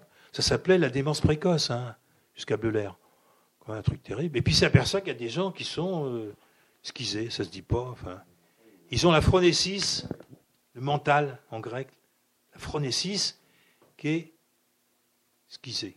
Je ne sais pas si vous avez déjà fendu du bois. Ça se fait plus tellement. Hein. Enfin bon, on met, un, on met une bûche sur le billot, on met un grand coup de hache, et vous voyez, la, bûche, elle va se séparer en deux. Et le grec, il dit schizo. Ça veut dire je fends en deux. Je que c'est très joli comme invention de la part de Bleuler. Et ça dit bien, un type comme ça, euh, je, pense à un autre exemple de, schizophrène, c'est un, un, type qui est à la borde, qui s'appelle Claude. Je ne sais pas s'il y en a qui ont vu le film euh, La moindre des choses. Non? C'est vraiment un film magnifique de Nicolas Philibert, qui est un, cinéaste, euh, qui avait fait un beau travail d'ailleurs sur l'école, euh, Être et avoir. Très très beau travail. Donc un peu plus tard, il a fait ce. ça dure à peu près un an de, travail sur la borde. Et il y a un malade à la borde qui s'appelle Claude et c'est très important d'entendre la construction. Claude, qui s'adresse au cinéaste qu'on ne voit pas, qui est en train de filmer, à travers le cinéaste, il s'adresse à nous, il s'adresse à de l'autre, et qui pose une question tout à fait fondamentale. Je vous la soumets parce que je n'ai toujours pas trouvé la, réponse. Les aveugles, où ils habitent les aveugles? Vous voyez, entre le signifiant un, aveugle, et signifiant deux, habiter, vous avez une skise. Sauf qu'il n'est pas tout seul là-dedans, il peut l'adresser. Et du coup, c'est soutenable. Sauf que cette petite euh, séquence dans le film de, Philibert, elle est remarquable. Autrement dit, on a une responsabilité, nous, d'accueil. Enfin, de comment s'habiter, comment on revient dans son corps aussi. Hein, quand on est comme ça, hein, dans une espèce de vide, de skise, de, de, dissociation, comment on fait pour revenir dans son corps hein, c'est... Parce que lui, il s'est dit peut-être, à travers l'histoire des aveugles, je vais peut-être trouver la soluce pour moi revenir dans mon corps. Pas con. ça tient d'ailleurs. Ben, ça tient très bien. Hein, ça tient, à mon avis, c'est mon hypothèse, ça tient parce que ben il y a ce tiers hmm. du cinéaste et au-delà du cinéaste. Euh, hein discuter un peu, non euh, Je sais pas. parce que Joseph, il continue, lui. Hein il n'y a pas de problème. Je ne veux pas tout vous raconter le bouquin, hein, quand même. On laisse du suspense. Qui veut causer?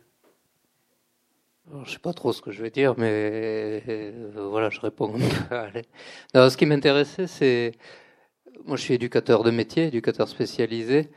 Et euh, voilà, j'ai été embarqué dans une histoire de micro-sillon, de, de gens qu'on appelle. Euh, qu'on ne sait pas trop comment appeler dans l'association, alors qu'on appelle comme, on demande des sous, donc on va chercher des sous, donc il, nous faut un mot, donc on utilise le mot handicap, euh, en situation de handicap psychique, le mot officiel. Mais après, à l'intérieur, voilà, on, se dit, on utilise ce mot pour aller chercher des sous. Après, à l'intérieur, chacun utilise le mot qu'il veut dans sa singularité, et, on a 10 000, enfin, chacun a son mot, en fait. Mais ce que, euh, je trouvais intéressant, c'était euh, en fait dans cette histoire comment on est à l'articulation d'une position politique et en même temps dans une position clinique parce qu'on est obligé de faire avec les difficultés des personnes. Et c'est vrai que, que c'est au-delà de la psychose. Enfin, moi, j'aimais bien quand vous disiez, euh, moi ça m'arrange, je suis pas psychiatre. Et moi, ça m'arrange aussi. je suis pas un psychiatre. Et en gros, voilà, psychose, tout ça. Alors, j'en ai une petite idée. Je vois bien concrètement que ça, il y a des choses concrètes et des, des rapports au monde, des rapports à l'autre plus ou moins complexes. Et mais que la dimension politique est tout aussi et même plus importante, comment on accueille l'autre au-delà de sa psychose, comment on accueille l'autre dans sa singularité, euh, mais qu'il faut faire avec la question clinique aussi. C'est il y a une fragilité quand même à accueillir, et c'est pas n'importe qui qu'on accueille. Euh, voilà, et, c'est peut-être la question qui, nous parce que il y a Sylvain à Microsion, mais il y a plein plein d'autres gens quoi. Et euh, et on construit cette idée de comment on accueille, mais voilà, entre la politique et la clinique, et chacun, dans sa singularité, se positionne, et pas que les professionnels du soin, chacun dans sa singularité, se positionne entre cette position politique et clinique aussi, dans son appréhension de l'autre. Euh, voilà, juste pour. Euh, L'articulation du clinique et du politique, ben, c'est tout à fait fondamental, parce que c'est l'articulation du soin. Hein. on peut pas faire de, soins qu'avec de la clinique. C'est, hein, euh, bon, enfin, ça me rappelle un truc qu'on disait hier avec, avec, avec une équipe, quoi. Hein, c'était justement comment, comment pouvoir justifier auprès des, auprès des, de l'administration, quoi de pouvoir travailler avec, euh, avec les de faire un groupe de, un, groupe de parents. Là, il s'agissait d'un groupe de parents. Mais un groupe de parents, c'est pas dans la nomenclature, vous voyez, de, de, cette, de ce service, de cette institution. Donc on peut pas être payé pour, hein, dans cette institution-là, il n'est pas prévu d'être payé pour animer un groupe de parents, recevoir des parents et travailler avec eux, et leur permettre de, travailler aussi quelque chose ensemble. Voilà. Alors, mais on va le faire quand même. C'est ça la question politique. On va faire quand même, et on va trouver la manière de raconter, d'argumenter. Hein, il faut quand même parler avec l'administration. Ce sont les cadres. Hein, le cadre administratif, c'est le cadre financier. Donc on discute avec eux. Quoi. Je veux dire, les cliniciens, ils ne sont pas suspendus quoi, dans, dans le néant. Hein. Donc comment va-t-on réencoder quoi, nous, nos valeurs? C'est-à-dire comment on va pouvoir dire ce qu'on cherche à faire et quel est l'intérêt de faire ce groupe, par exemple, d'accueil des parents pour la mission du service qui est effectivement l'aide au développement global de l'enfant? Quels vont être les mots qui vont pouvoir passer entre nous, les cliniciens, et les administratifs et, les financiers Voilà, mais ça c'est une question politique et il faut absolument se la coltiner, quoi. Alors ça, ça a été juste, mais vite fait. Après, euh, non, mais vas-y, peut-être. un truc. non, je pensais à un truc. C'est, ça demande un sacré effort. Je dirais de part et d'autre. Pourquoi? Parce que la logique de la clinique n'est pas la logique administrative. Et la question politique, c'est cet entre-deux. Parce que c'est vrai, bon, je, me, rappelle, c'est l'an dernier, j'ai travaillé avec un, groupe de psychos de Saint-Denis de la Réunion. Euh, principalement des femmes d'ailleurs, avec un homme dans le, dans le groupe, ils étaient 18. Et c'est des psychos qui travaillent pour l'aide sociale à l'enfance et elles ont démarré, on avait une, on avait une semaine de boulot ensemble. Elles ont démarré, ils ont démarré, enfin il y avait qu'un mec, mais bon. Ils ont démarré euh, en disant euh, c'est scandaleux, la fonction de psychologue n'est même pas inscrite dans l'organigramme de l'ASE. Effectivement, il y a de quoi être en pétard. Bon, première journée, de déflagration, de plainte, vous allez voir ce que vous allez voir, ces administrateurs, c'est vraiment des cons, vous leur expliquer ce que c'est que la clinique, vous allez faut, faut laisser, faut laisser s'épuiser la plainte. Simplement, je leur ai dit à la fin de la journée, il me semble que si vous allez voir vos administrateurs sur ce ton-là, je pense qu'ils vont vous claquer la porte au nez. Et pendant une semaine, on a travaillé sur quoi? Sur ce que tu défends. Qu'est-ce qui peut faire le pont entre la logique clinique et la logique administrative, qui sont deux logiques différentes? Eh bien, sortir chacun de cette logique pour se raconter des histoires. Pendant une semaine, on a bossé sur comment raconter, mais au plus juste, qu'est-ce qu'on a fait avec tel gamin, telle famille, etc. J'ai eu une nouvelle il n'y a pas longtemps. Les administrateurs ont ouvert la porte parce que ça, ça intéresse tout le monde. Parce que si tu prends le mec en face de toi pour un tiroir caisse, de toute façon, tu es foutu. Tu vois? Donc on, a une responsabilité. Euh, ça, je le tiens de, Lacan aussi. Hein. Le sujet reçoit de l'autre son message inversé. Bon. Ça veut dire que la façon dont tu nommes l'autre, tu te positionnes. Hein. si l'autre, euh, tu, l'estimes uniquement du côté de la gestion du fric, ça veut dire que toi, tu, es réduit aussi à, l'état de, demandeur de fric. Alors, cette passerelle, mais elle est toute bête. je, te le dis parce que je sais que tu travailles beaucoup là-dessus. Comment se raconter des histoires? Bon, Et plutôt que de, monter sur leurs grands chevaux, de jargon, de psy, etc., ils ont raconté des histoires, et ça, les administrateurs disent Ah bon, c'est ça que vous faites? On n'avait pas compris. Alors le pognon, on va le trouver. Tu vois le, retour? La question politique, c'est ça. C'est là où on se cause. En acceptant qu'il y ait des logiques qui ne soient pas les mêmes, bien sûr. Alors il faut être suffisamment euh, rusé. Hein oui, alors, mais j'en profite juste pour dire très rapidement. Voilà, mais je vais juste dire un mot là par rapport au travail quand même. Euh, et après Serge prend la parole parce que Sylvain il fait un travail extraordinaire là avec Micro Sillon là ils accueillent euh, ils font une, ils font des émissions radio là c'est une station radio quoi Micro Sillon Hein, avec euh, bon avec des avec des jeunes adultes euh, qui euh, qui ont fait des séjours à Marchand ou qui en font encore ou qui en referont enfin bref qui sont dans le circuit de la psychiatrie hein, et qui sont véritablement qui sont véritablement participants quoi dans la radio hein. le terme participant est tout à fait essentiel.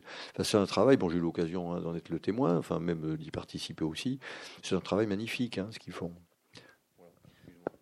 C'était juste par rapport au tu m'interpelles Joseph sur la question de, de l'étiquette je suis repéré comme travaillant avec les toxicos.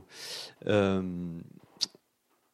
ce sur quoi je voudrais peut-être te poser une question, c'est euh, euh, les, signifiants que j'ai entendus, c'est ce que tu disais aussi de l'intervention de la ministre de la Santé sur le plan de l'autisme et la dimension de l'inclusion. C'est moi, c'est un, un mot qui me passionne, l'inclusion. Pas pas tant de la façon dont elle l'articule, mais quand même de la façon dont ça vient signifier que cette question de l'étiquetage du diagnostic, ça vient empêcher, ça vient enfermer quelque chose de la création, ce que tu dis très bien, euh, de la création de chaque sujet. Non seulement ça, mais ça vient aussi enfermer la création des institutions. C'est-à-dire que quand même, moi je, trouve ce qui est peut-être, alors vais dire le plus terrible, parce que j'ai un petit peu d'histoire dans ce champ-là, le plus terrible, c'est euh, d'un côté l'enfermement des sujets, mais en même temps l'empêchement de penser dans les institutions. C'est-à-dire on n'a même plus le droit de pouvoir évoquer l'idée que ce sur quoi on serait certain, on pourrait en douter. Ça, il est hors, de, hors sujet. C'est hors sujet cette question-là. C'est-à-dire tout ce qui va faire singularité, tout ce qui va pouvoir à un moment donné démontrer qu'il y a quelque chose du sujet qui ne se dit pas, ce que tu, tout, ce que tu, tout ce que tu nous dis, tout, tout ce qui va faire écho de ce côté-là est absolument dénié. Et il faut qu'on applique euh, des choses tout à fait scientifiques, euh, bien établies. Et bon, on répare des bagnoles, quoi. en plus, c'est dommage parce que les bagnoles sont même pas belles.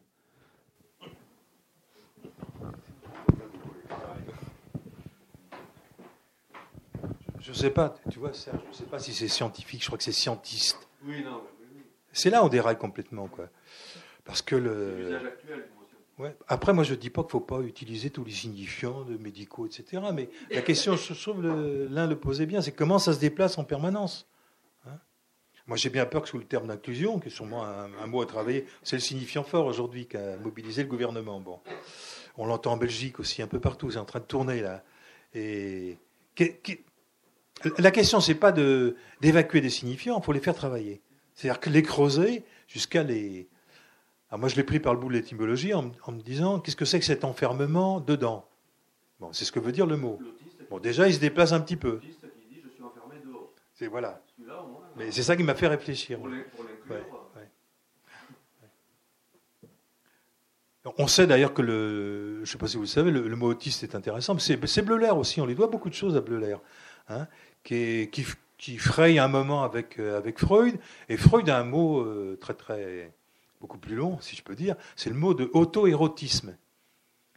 Et le Bleuler, qui est euh, médecin directeur du Bulgosi, où il y a Jung, Karl Abraham qui travaille dans le coin, etc. Bon, vous savez, on est, est chez les Suisses puritains, etc. Bon, hein, il dit, oh là là, ce petit dieu Eros, là, intérieur, on va le faire sauter.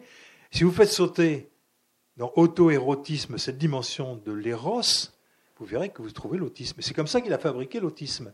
Alors c'est intéressant de se dire, dans ce mot-là, il y a un trou. Alors on va le remettre dedans. Si on se met à travailler à partir de ça, la question de l'autisme, où est-ce qu'il est, où est, qu'il est Ross chez vous là? Il est plutôt un peu Ross d'ailleurs actuellement. Hein voilà, je pense d'où l'intérêt de, je dirais, de, prendre en compte de façon rusée. Euh, la ruse, pour moi, c'est pas la tromperie. Je, me réfère au travail d'Étienne Vernon sur la métisse, l'intelligence des Grecs. La ruse, c'est ce savoir, savoir faire en eau trouble. Hein. On est aujourd'hui dans un moment extrêmement trouble de l'histoire. Alors c'est signifiant qu'on nous balance à la figure, va dire non, non, on mange pas de ce pain-là, on est foutu. Hein. Comment on peut les subvertir, s'y rentrer dedans, les faire travailler, euh, les trouer et, euh, les faire jouer finalement Comment on peut introduire du jeu là-dedans? J'ai beaucoup travaillé, moi, comme formateur, sur la question d'évaluation, par exemple. on nous bassine avec ça. Bon. Alors, soit on dit, il y a un certain nombre d'institutions qui sont positionnées, comme ça. Vous comprenez, nous, ce qu'on fait la clinique, c'est de l'indicible, tout ça. Bon, vous n'allez pas loin avec ça. Hein. Surtout quand vous avez des, financements renouvelés annuellement, en toxicomanie ou dans d'autres champs. Si vous ne montrez pas pas de blanche d'une façon ou d'une autre, c'est fini. Bon. Donc, comment on peut subvertir la question? En disant, vous voulez qu'on fasse de l'évaluation, mais on va en faire et pas avec les grilles que vous nous proposez. On a des méthodes évaluatives qui correspondent au boulot qu'on fait. Bon, je pense que je peux prendre tous les mots, hein, tous les signifiants maîtres là, du travail social, euh, du travail thérapeutique, etc. On peut, on peut, euh, on peut les faire travailler. Euh. je crois que c'est ça l'enjeu. Bon, et eh ben, vous voyez que la question est exactement la même que du côté de la psychose. Comment reconnaître ses capacités de création, comment, mettre au travail nos capacités de création? On s'en sortira pas autrement. Hein. Bon, je sais pas, peut-être j'ai des conneries, mais bon, faut me le dire. Mais j'y crois quand même. Hein. Bon, c'est des conneries auxquelles je crois. Il faut arriver à faire travailler les notions, bah, y compris à l'intérieur même des équipes. Quoi. Je pense à une histoire de, des équipes, une équipe qui se plaint, par exemple, qu'on ne on voit jamais les pères. Il n'y a pas de père, il y a pas de père. on voit les mères, mais on voit pas les pères. Bon, Hein. Donc, euh, euh, ils sont collés, les enfants. C'est une équipe, par exemple, de pédopsie. Hein. Les enfants sont collés aux mères. Enfin, donc, euh, donc, donc, il n'y a pas de père. Et puis, il n'y a rien qui fait tiers. Bon, là, je pense à une équipe. C'est une équipe où il n'y a que des femmes, quoi. Il n'y a que des femmes. Mais et alors, c'était un peu la désolation, quoi. Hein. ça commençait sur, ce, sur cette petite ambiance de musique, de petite musique un peu, un peu désolée. Donc, on s'est dit, mais peut-être que le tiers, c'est peut-être pas forcément le pire. Enfin, bon, d'accord. Ce fameux tiers, on l'a appelé père pendant quelques millénaires. Hein, ok, mais est-ce qu'aujourd'hui, on ne peut pas imaginer que quelque chose fasse tiers qui s'appelle pas père, par exemple hein? Alors, bon, on s'est dit, mais finalement, ce qui peut faire tiers dans l'affaire, c'est simplement la participation. Parce que dans le terme participant, il y a être partie à, faire partie de. Mais quand on fait partie de quelque chose, ben on, est, tiers dans ce quelque chose. Hein on fait partie, on est une part de. Qu'est-ce que c'est faire tiers? C'est hein, admettre qu'il y ait une part de l'extérieur qui vienne dedans, admettre soit d'être une part de quelque chose d'autre qui n'est pas soi, qui est autre chose. Ben, voilà. Donc au fond, on va se dire, mais peut-être que cette fonction hein, de, de tiers, elle peut tout à fait être soutenue par un projet politique et clinique hein, de participation. Alors bon, vos gamins là, vous les faites participer à quoi? À quoi ils participent? Ils participent à des clubs, ils participent à des activités? Ils consomment ou ils participent? C'est peut-être pas la même chose. Hein, donc à quoi ils participent et, qu'est-ce qu'on met en place techniquement pour les amener à de la participation? Voilà, et puis, il y a les parents, comment on peut participer les parents. Enfin, donc c'est vraiment la question comment peut-on se faire participer les uns les autres dans une équipe sur le plan, par exemple, pluridisciplinaire. Hein, euh, bon, voilà. Mais dans nos activités, en quoi nos activités impliquent de la participation? C'est quoi la participation? Eh ben, À partir du moment où on pense les choses en termes de participation, on inclut du tiers. Hein. le tiers fonctionne. Donc voilà, quoi. Il, il faut quand même décoller l'histoire du père de l'histoire du tiers, sinon on va pas s'en tirer. On va, on va courir, quoi. On va courir derrière. Un peu comme Gide dans le désert, quoi. Un homme, il me faut un homme.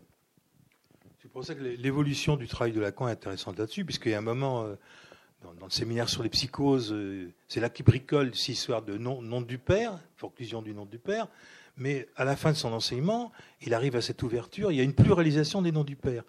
Le nom du père, c'est pas le nom du papa ou le patronyme ou je sais pas quoi. Hein c'est cette fonction qui permet de s'arrimer au langage, c'est-à-dire de construire des effets comme ça de métaphorisation, notamment de nommer l'absence, etc. On voit la difficulté qu'ont certains, qu'on appelle psychotiques, dans cette représentation de l'absence. Bon, après, ils bricolent des trucs pour que ça fonctionne. Mais euh, ça veut dire que ça nous force à penser aujourd'hui la question de la fonction paternelle comme étant pas forcément accrochée à un bonhomme. Même des fois, parfois, ça peut être une, ça peut être une bonne femme. J'étais à, j'étais à New York il y a plusieurs années, c'était juste après le, 11 septembre. Sur quoi? Sur la bonne femme. Sur la bonne femme. Mais oui, mais bon. Bien sûr que c'est des constructions. C'est pour ça que c'est une fonction, la fonction paternelle, qui peut prendre des formes très très différentes. Euh, j'étais à New York il y a plusieurs années, juste après le 11 septembre, c'était très touchant comme moment. Et puis j'ai un copain qui, fait un métier que je ne connais pas bien, qui s'appelle DJ. Vous voyez, bon, je découvre. C'est des... un type qui est assez connu euh, aux États-Unis qui s'appelle DJ Wool. Et euh, il a gagné plein de pognon. Bon. Et il, a une mentalité un peu comme les, comme les papis. Il me disait bah, quand tu achètes un poulet, tu vas pas en acheter 10, tu peux en bouffer qu'un. Et puis une bagnole à New York, faut pas, parce qu'il y a des embouteillages, donc tu prends le taxi parce qu'il y a des gens qui connaissent le boulot. Voilà, bon. Une espèce de mentalité, vous voyez, bon, il nous faut du fric pour vivre, mais après, puis on ne va pas se le coller à la bourse. Hein Sinon, ça te les fait monter et descendre, tu sais, les bourses. Hein, bon. Donc, il a fait un truc qu'il aime faire. Avec son pognon, il a monté euh, des studios, des machines électroniques, tout ça. Enfin, c'est assez compliqué. Et c'est un, c'est un type qui, pour lequel les, jeunes des, quartiers, euh, je pense dans le Bronx et dans le Queens, ont un grand respect. C'est vraiment comme un grand frère. Un type qui a réussi, quoi, etc. Et, donc, euh, il, repère des, jeunes qui ont des capacités euh, musicales, vocales, etc. Et bah, il les accompagne dans, ses studios, puis il, les coach, il les fait bosser. puis il est vachement exigeant, hein. très très exigeant. J'ai rencontré quelques-uns de ces, jeunes gens. c'est des gens qui, c'est des jeunes qui, j'ai un rythme qui est très différent du mien, c'est-à-dire qu'ils bossent la nuit et ils dorment le jour, quoi.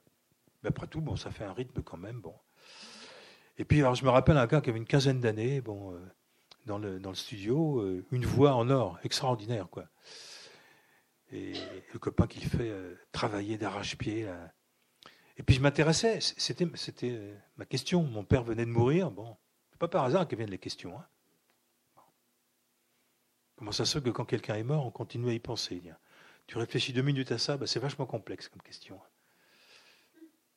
Comment représenter l'absence de l'autre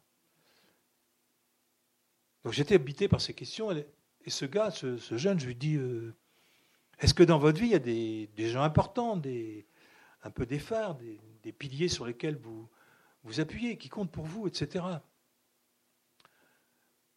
Le mec qui n'est pas passé par l'école, hein. c'est les grandes sœurs dans ces quartiers qui apprennent euh, un minimum à compter, puis les, grands frères apprennent à courir vite parce que quand vous avez piqué un autoradio, vous ne pouvez pas se faire choper par les flics. Bon, c'est de la loi hors la loi, mais c'est quand même, ça fait quand même régulation. Donc le type qui n'est pas passé par l'école, il me regarde et il me dit James Joyce. Vous savez qui est James Joyce? Comment ce type a attrapé dans la langue anglaise qui est le plus avancé, James Joyce? Alors si vous lisez Jean de Dublin, bon, c'est des, des nouvelles. Si vous lisez Ulysse, déjà ça devient compliqué parce que c'est l'histoire de ce qui se passe à l'intérieur d'un bonhomme pendant 24 heures. Essayez d'écrire ce qui se passe à l'intérieur de, vous pendant 24 heures. Vous verrez, ça fera un roman extraordinaire. Et il termine, c'est une œuvre gigantesque, pas par hasard que Lacan ait fini son enseignement sur le travail de Joyce.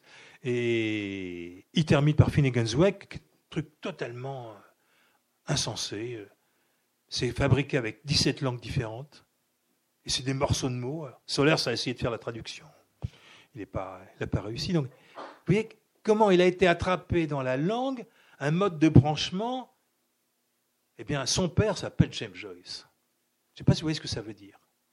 C'est-à-dire que dans les années qui suivent, il va falloir qu'on soit sacrément ouvert par rapport aux plus jeunes notamment, et voir comment ça se branche sur des modalités, mais complètement différentes de ce qu'on a vécu. Moi, mon père, il me foutait des coups de ceinture. Bon, euh, c'est comme ça, ça faisait, on faisait comme ça à l'époque. Hein. Donc il avait cette gueule-là, la fonction paternelle pour moi avec cette gueule-là. Mais je rencontre des jeunes pour qui c'est construit complètement différemment. C'est pour ça que ces histoires qu'on entend dans certaines équipes, il n'y a plus de père. Bah, je te disais là tout à l'heure, dans une équipe de laser, il n'y a plus de père. J'ai dit, attendez, euh, expliquez-moi. Euh. Et, en plus, ils me disent, il faudrait injecter du père. Alors j'ai dit, euh, bon, vous avez les picouses, injecter du père. J'ai m'expliquer un petit peu. Ouais, il est jamais là. J'ai il est jamais là. où il est Qu'est-ce qu'il fait? Ben, Il est camionneur, il bosse toute la semaine. J'ai dit, attendez, non, ouais, oh, oh. Il passe toute la semaine pour nourrir sa famille et vous me dites qu'il n'y a plus de père. Vous voyez un peu comment on peut devenir complètement débile sur des questions comme ça. Hein J'en souhaite de bonnes, réinjecter du père. Bon, bah, à chaque jour suffit sa peine. Ouais. On va aller boire un coup. Hein Merci à tous.